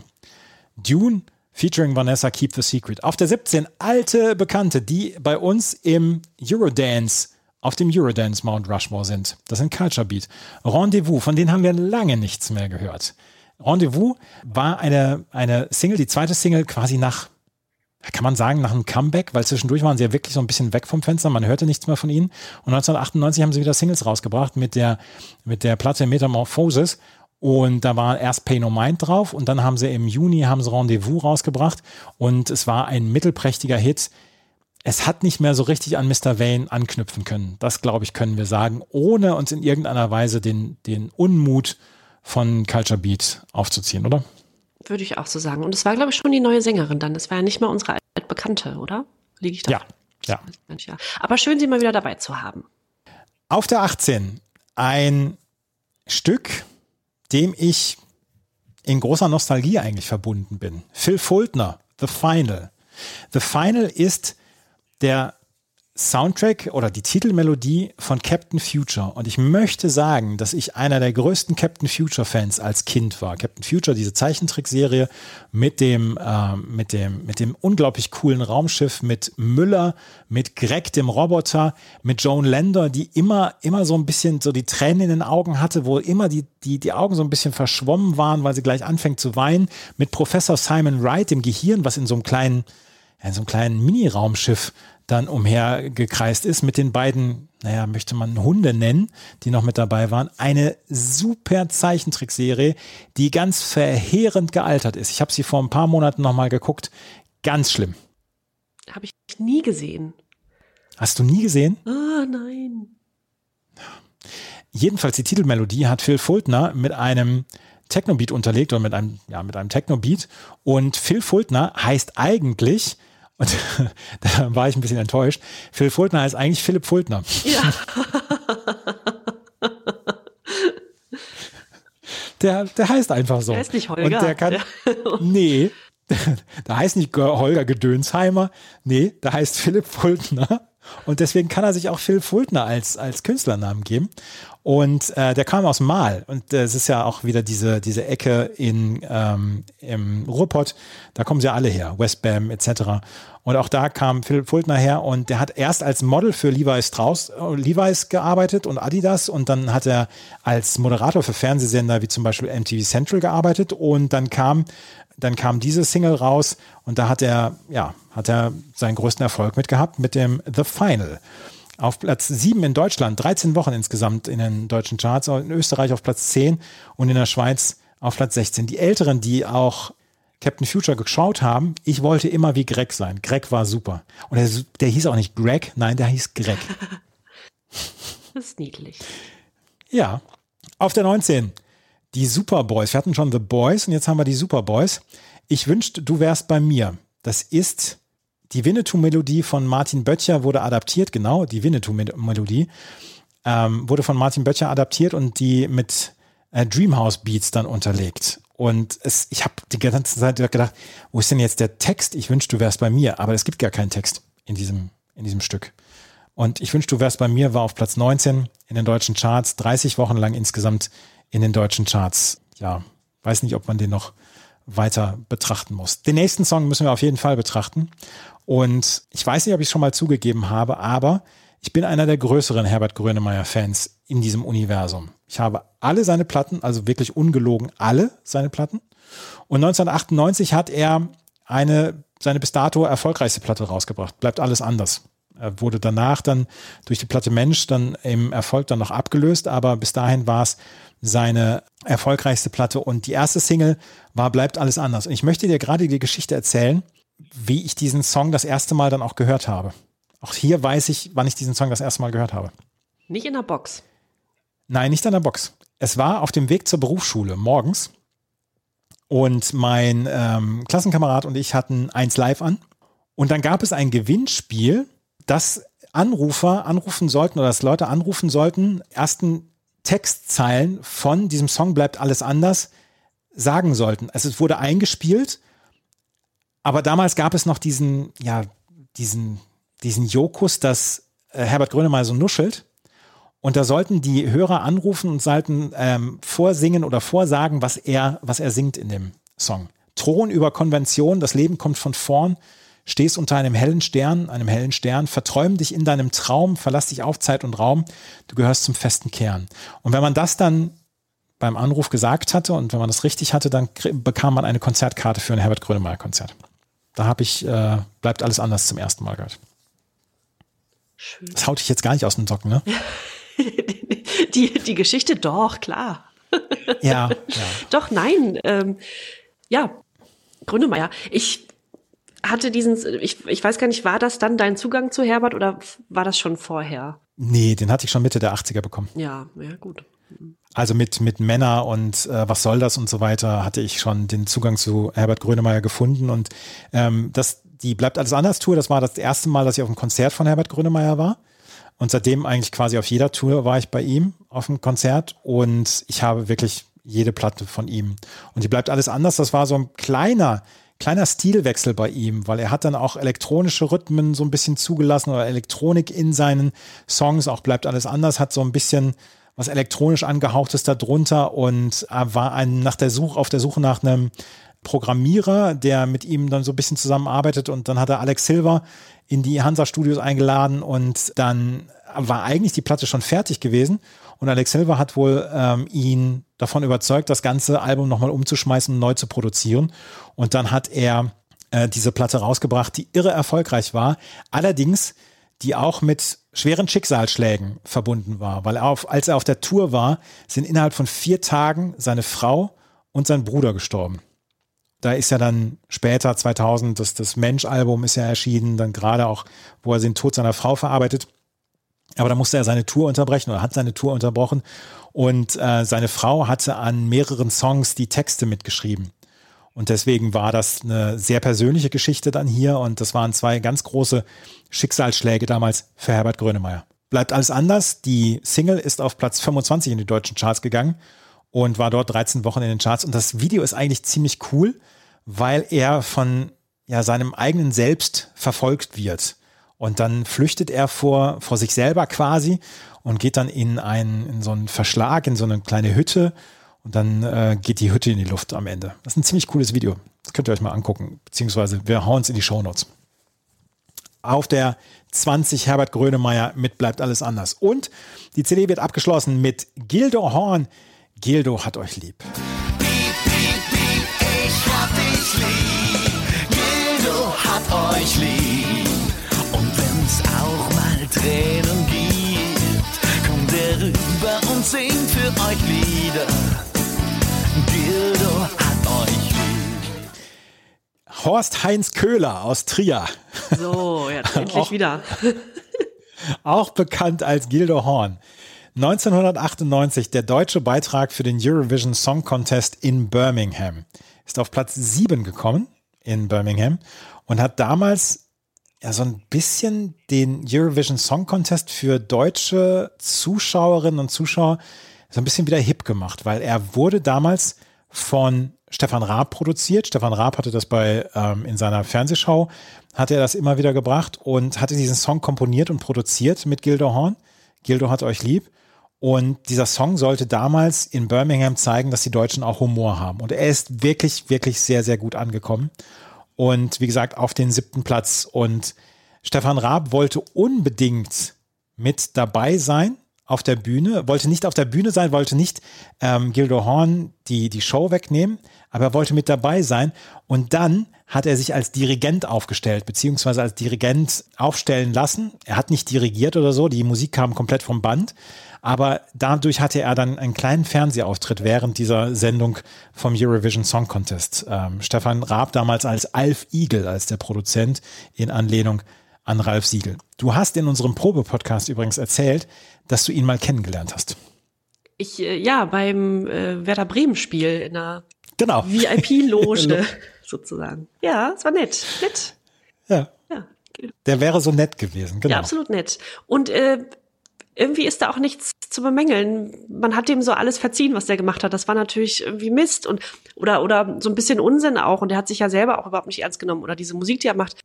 Und es war sympathisch. Und er hat ja auch diesen 70er-Schlager, also auch optisch, ne, durch diese Schlaghosen und diese diese Pailletten und so weiter wieder ein bisschen in Mode gebracht zu der Zeit. Dann gab es ja den Schlagermove in Hamburg und so, wo das ja auch ständig gespielt wurde, dann später noch und heute noch. Das hatte irgendwie alles seine Berechtigung, finde ich. Ja, es hatte seine Zeit auch dann, ne? Und Genau. also ich habe gegen Gildo Horn jetzt auch überhaupt nichts. Und ähm, er ist ja eigentlich dann, war Musiktherapeut bei der Trierer Lebenshilfe Und dann ist er irgendwann in den Schlager gekommen. Was ich an ihm immer sehr geschätzt habe, der hat sich selber komplett nicht ernst genommen. Ja, überhaupt nicht. Genau. Aber auch Stefan Raab. Also diese Kombination hat, ich glaube, die haben sich beide ganz gut befruchtet. Ja. Aber es gab damals Diskussionen vor dem Eurovision Song Contest, ob man so einen Song, ob der repräsentativ ist für Deutschland.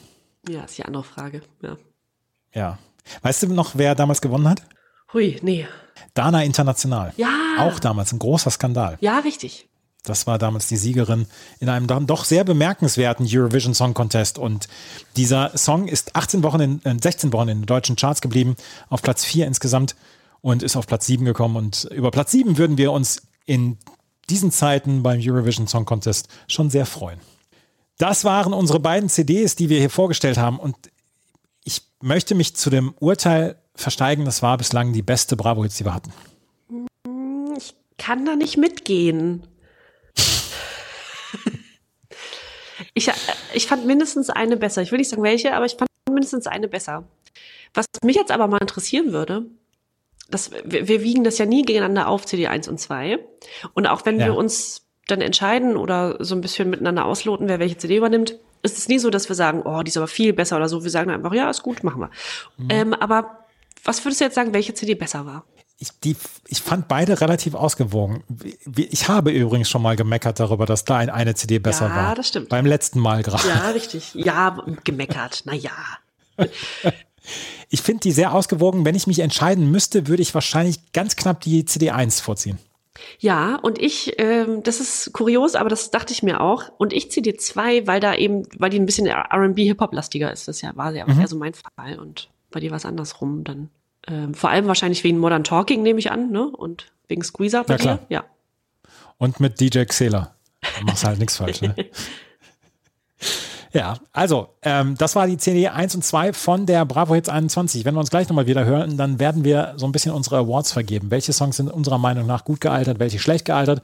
Und dann bin ich sehr auf Jennys Guilty Pleasure gespannt. Das gleich alles hier bei meinmusikpodcast.de und na Bravo, dem offiziellen Bravo Hits Podcast. Vernimmt sich, was man will, dann wilde Gerüchte entstanden. Fast nichts davon stimmt. Tatort Sport. Wenn Sporthelden zu Tätern oder Opfern werden, ermittelt Malte Asmus auf meinsportpodcast.de. Folge dem True Crime Podcast, denn manchmal ist Sport tatsächlich Mord. Nicht nur für Sportfans. Ich glaube, dieses Mal können wir sagen, es war nicht ganz so schwer, gut gealterte Songs zu finden, oder? Ja, und wir wissen auch schon voneinander, dass wir, äh, als wir die Vorauswahl getroffen haben, jeder für sich, wir ganz und gar andere Songs haben. Genau. Und das sind die deiner Meinung nach gut gealterten Songs auf der Bravo Hits 21. confuso Se vuoi chiamiamo adesso Se vuoi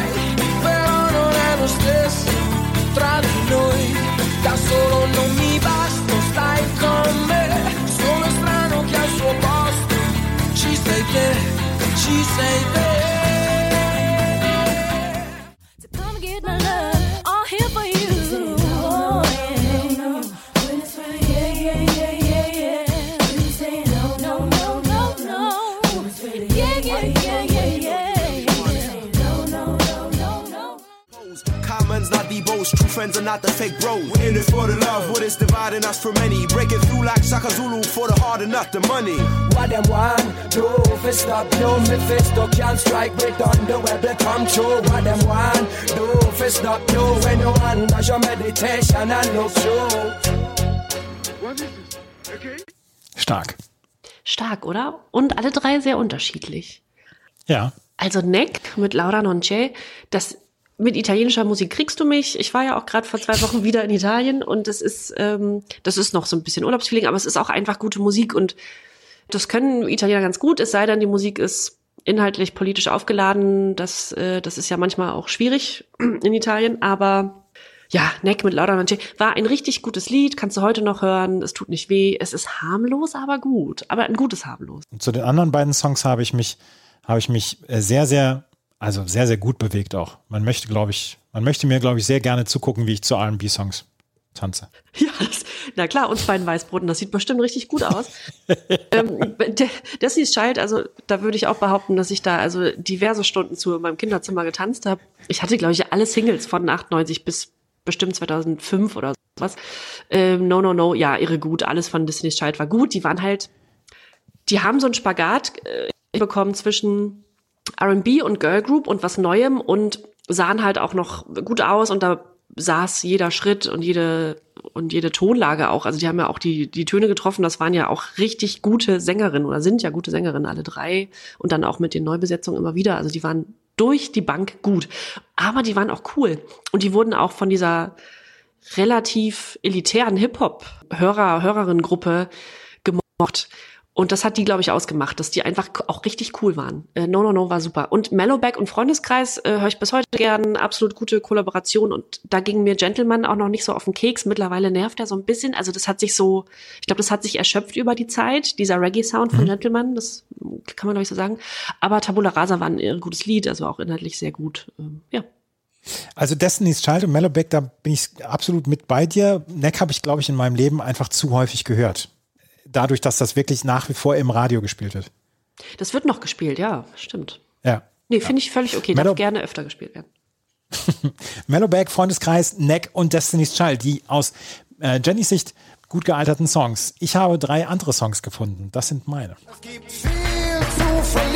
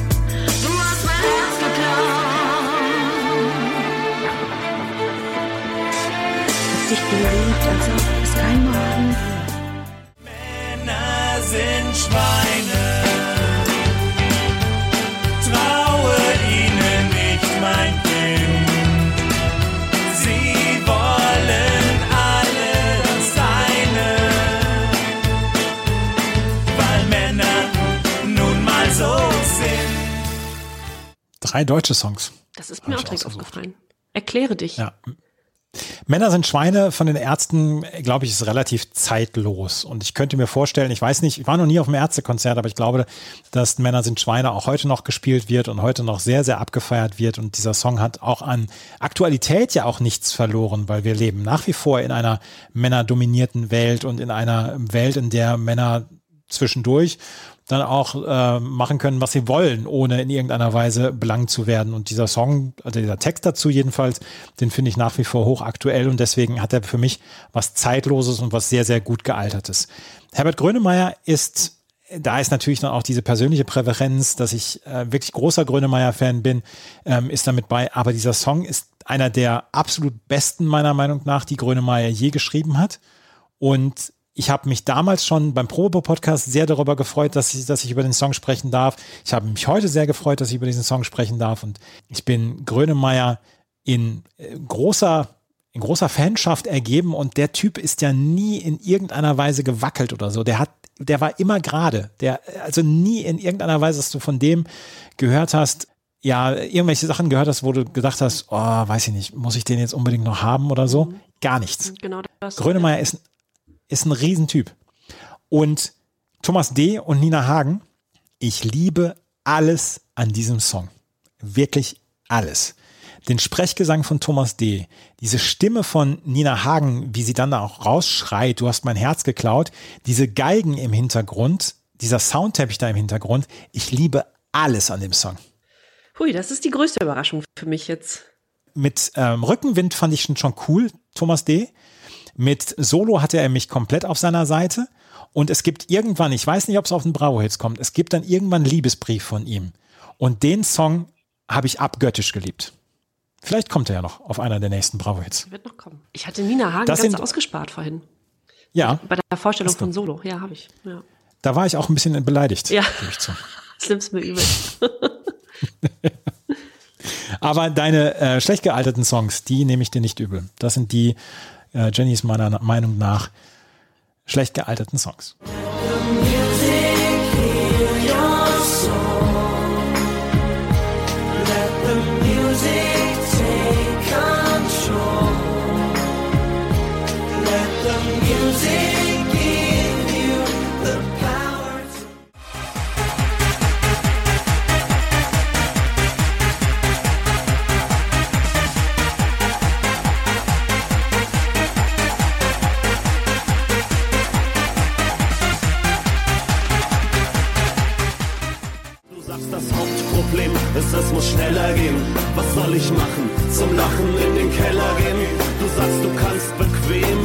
Teller sehen.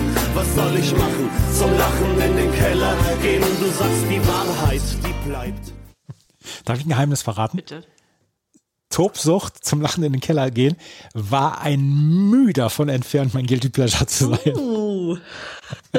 so, so nah sind wir lange nicht miteinander vorbeigeschrammt, ähm, was so die, die Richtungen angeht. Ja, nee, ist für mich Tobsucht ist für mich nicht Fisch und Fleisch und ich weiß, dass ich durch also dass ich durch dieses Lied diesen Ausdruck erst kennengelernt habe, zum Lachen in den Keller gehen. Das war mir überhaupt nicht bekannt, dass man das sagt. Ja. Fand ich doof. Finde ich auch bis heute auch einen doofen Ausdruck. Finde ich auch doof. Und es ist, wie gesagt, es ist zu lahm, um Hip-Hop zu sein. Es ist zwar Sprechgesang, aber es ist auch kein richtiger Pop. Es macht nichts mit mir. Es ist Hip-Hop. Hip-Hop, ja. Absalom mit Secret, ja, es ist Geräusch, ne? In erster Linie. Und halt auch nicht so richtig mein Genre und es macht, es, da funktioniert nichts, es ist auch zum Tanzen nicht so richtig geeignet. Tut mir sehr leid. Absalom macht so richtig nichts mit mir. Und die Bravo Allstars, ja, das ist immer die Gefahr bei solchen, dann ja Allstars. Und da sind natürlich große Stars mit beides, ja, alles gut. Und auch der Zweck dahinter, darüber sprachen wir, ist super. Aber ähm, die kommen ja dann einfach für einen Zweck zusammen und für ein, ja dann für diesen Zweck produziertes Lied. Und auch wenn dieses Lied signalisieren soll, Musik hilft dir, alle Brücken zu überwinden und Berge zu versetzen und so weiter und deine Stimmung zu beeinflussen, dann steht es aber total im Kontrast zu dem eigentlichen Lied, weil der macht überhaupt nichts mit einem. Dieser Song, der, da, da passiert nichts, da wird überhaupt keine Emotion übertragen oder sonst was. Es ist einfach, es ist einfach nur eingesungen und dann HP. Das ist so mit Gewalt aufs Feuerzeug draufhalten. Ja, so, jetzt fühlt euch doch mal angesprochen jetzt von dem Lied. So, ja. Ja, ja.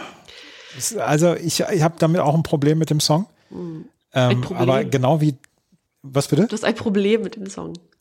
Ja, ich habe ein Problem mit dem Song. Aber auch da, ich, ich bin ganz genau deiner Meinung, dass ich, äh, dass ich denke, ja, eigentlich darf es nicht so richtig was dagegen sagen. 1,8 Millionen D-Mark, glaube ich, hat dieser Song damals für gute Zwecke eingespielt. Genau. Das äh, perfekt, aber ah, der Song zieht so, äh, der zieht wirklich keine Wurst mehr vom Teller. Nee, gar nicht. Die Bravo Allstars, aber, aber Scooter, endlich mal wieder Scooter. Wir hatten ihn länger nicht mehr, aber er kommt jetzt bald wieder. Ähm, ich habe auch drei Songs gefunden, die meiner Meinung nach schlecht gealtert sind. Das sind diese hier. Yes, it's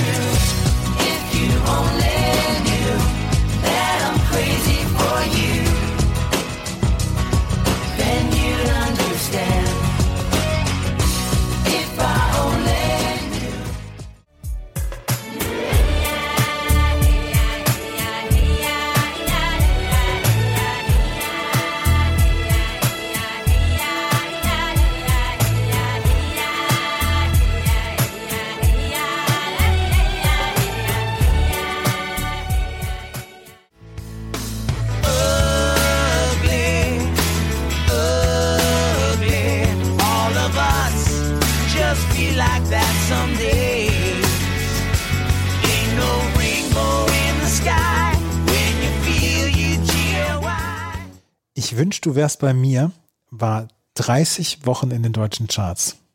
Das ist viel zu lang. Ich weiß nicht, wo, wo, wofür, warum.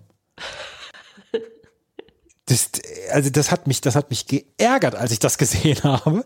Die Superboys mit, mit, mit, mit ähm, Ich wünschte, du wärst bei mir.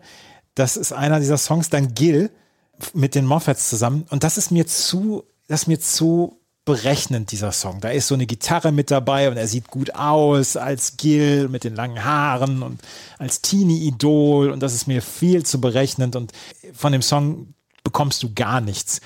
Und Bon Jovi, da ist der Name Programm Ugly. Also dieser Song hat auch gar nichts. Der hat so, also Bon Jovi hat zu Recht ganz, ganz viel Erfolg in, ihrem, in ihrer Karriere gehabt. Und auch die erste, die erste Soloplatte von Bon Jovi, äh, Blaze of Glory damals zum Soundtrack, die, oder zu dem Film, die mochte ich auch damals, den, den, den Soundtrack. Aber das hier hat gar nichts. Also wirklich auch gar nichts. Auch das hat mich geärgert.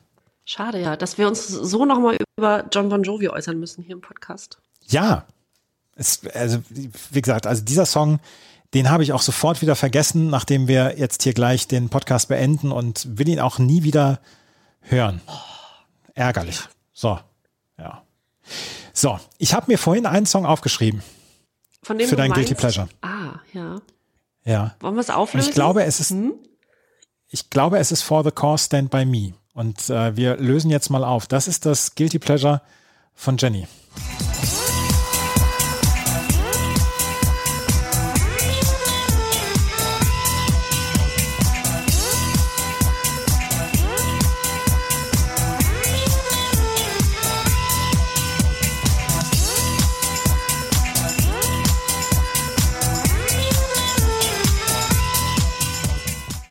Darauf wäre ich nie gekommen.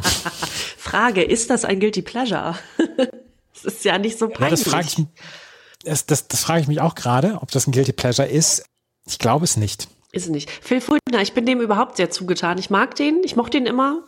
Äh, ach, in Hamburger Disco-Kreisen ja auch irgendwie, es lief immer irgendwas von Phil Fultner. Der macht das nun auch schon sehr lange und, glaube ich, in seinem Bereich sehr gut, sehr erfolgreich, sehr kommerziell natürlich. Ähm, du kannst mich nachts um vier wecken, äh, in Berlin in meinem Bett und sagen, komm hier, Schirmchen, Getränk ab in Flieger nach Ibiza, tanz dazu. Und ich sag ja, Sofort. tanz ich zu. Tanz ich dir jetzt, tanz ich dir heute Nacht noch zu. Ist ein guter Song, man kann sich gut bewegen, es ist okay.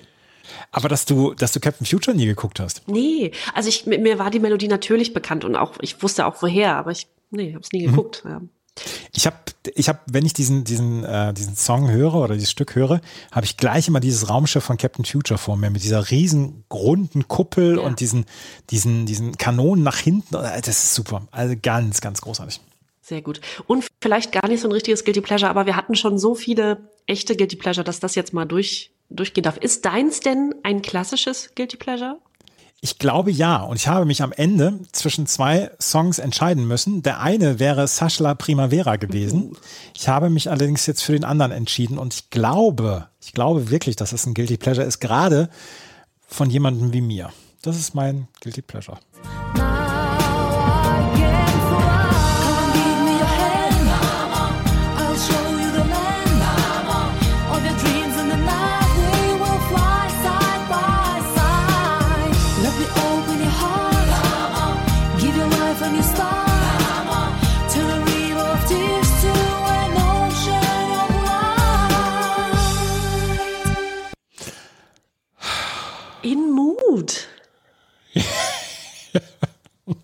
Wirklich. Also auf Platz drei war, wie gesagt, Tobsucht.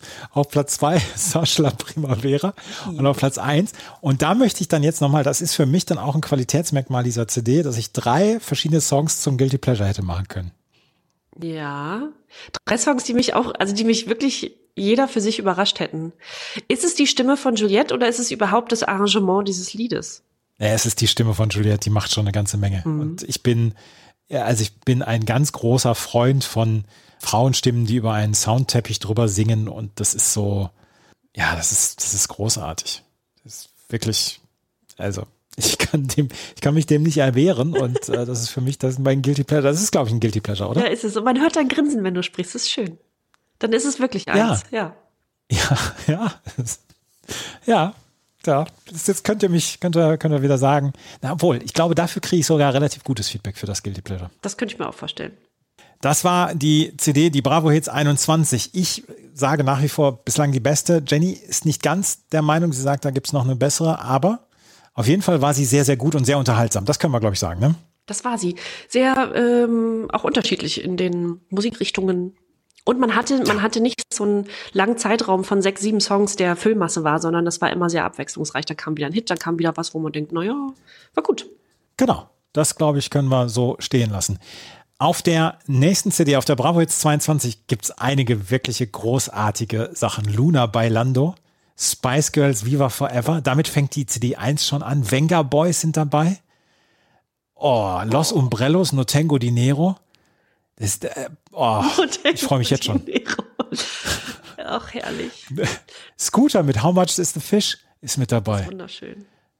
Witt und Heppner mit Die Flut. Eagle Eye Cherry mit Save Tonight. Ah, das ist ja mal wieder eine ganz, ganz große, große CD, die wir dann beim nächsten Mal bringen werden. Alle 14 Tage neu auf meinmusikpodcast.de.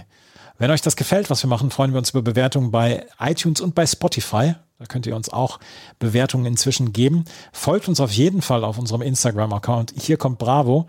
Und ansonsten können wir nur sagen, wir reisen das nächste Mal in das Jahr 1998 wieder zurück, in den August 1998. Und dann gibt es in 14 Tagen wieder eine neue Ausgabe von Na Bravo. Vielen Dank fürs Zuhören. Bis zum nächsten Mal.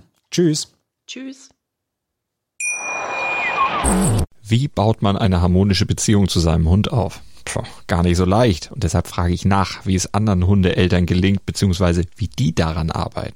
Bei Iswas Dog reden wir dann drüber. Alle 14 Tage neu mit mir, Malte Asmus und unserer Expertin für eine harmonische Mensch-Hund-Beziehung, Melanie Lippisch. Ist was, Dog? Mit Malte Asmus. Überall, wo es Podcasts gibt.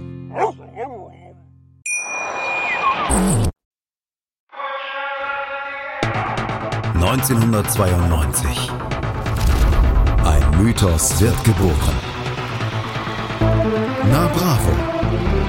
Der offizielle Bravo Hits Podcast auf meinmusikpodcast.de. Viel Spaß auf der Reise mit Jenny Wu und Andreas Thies.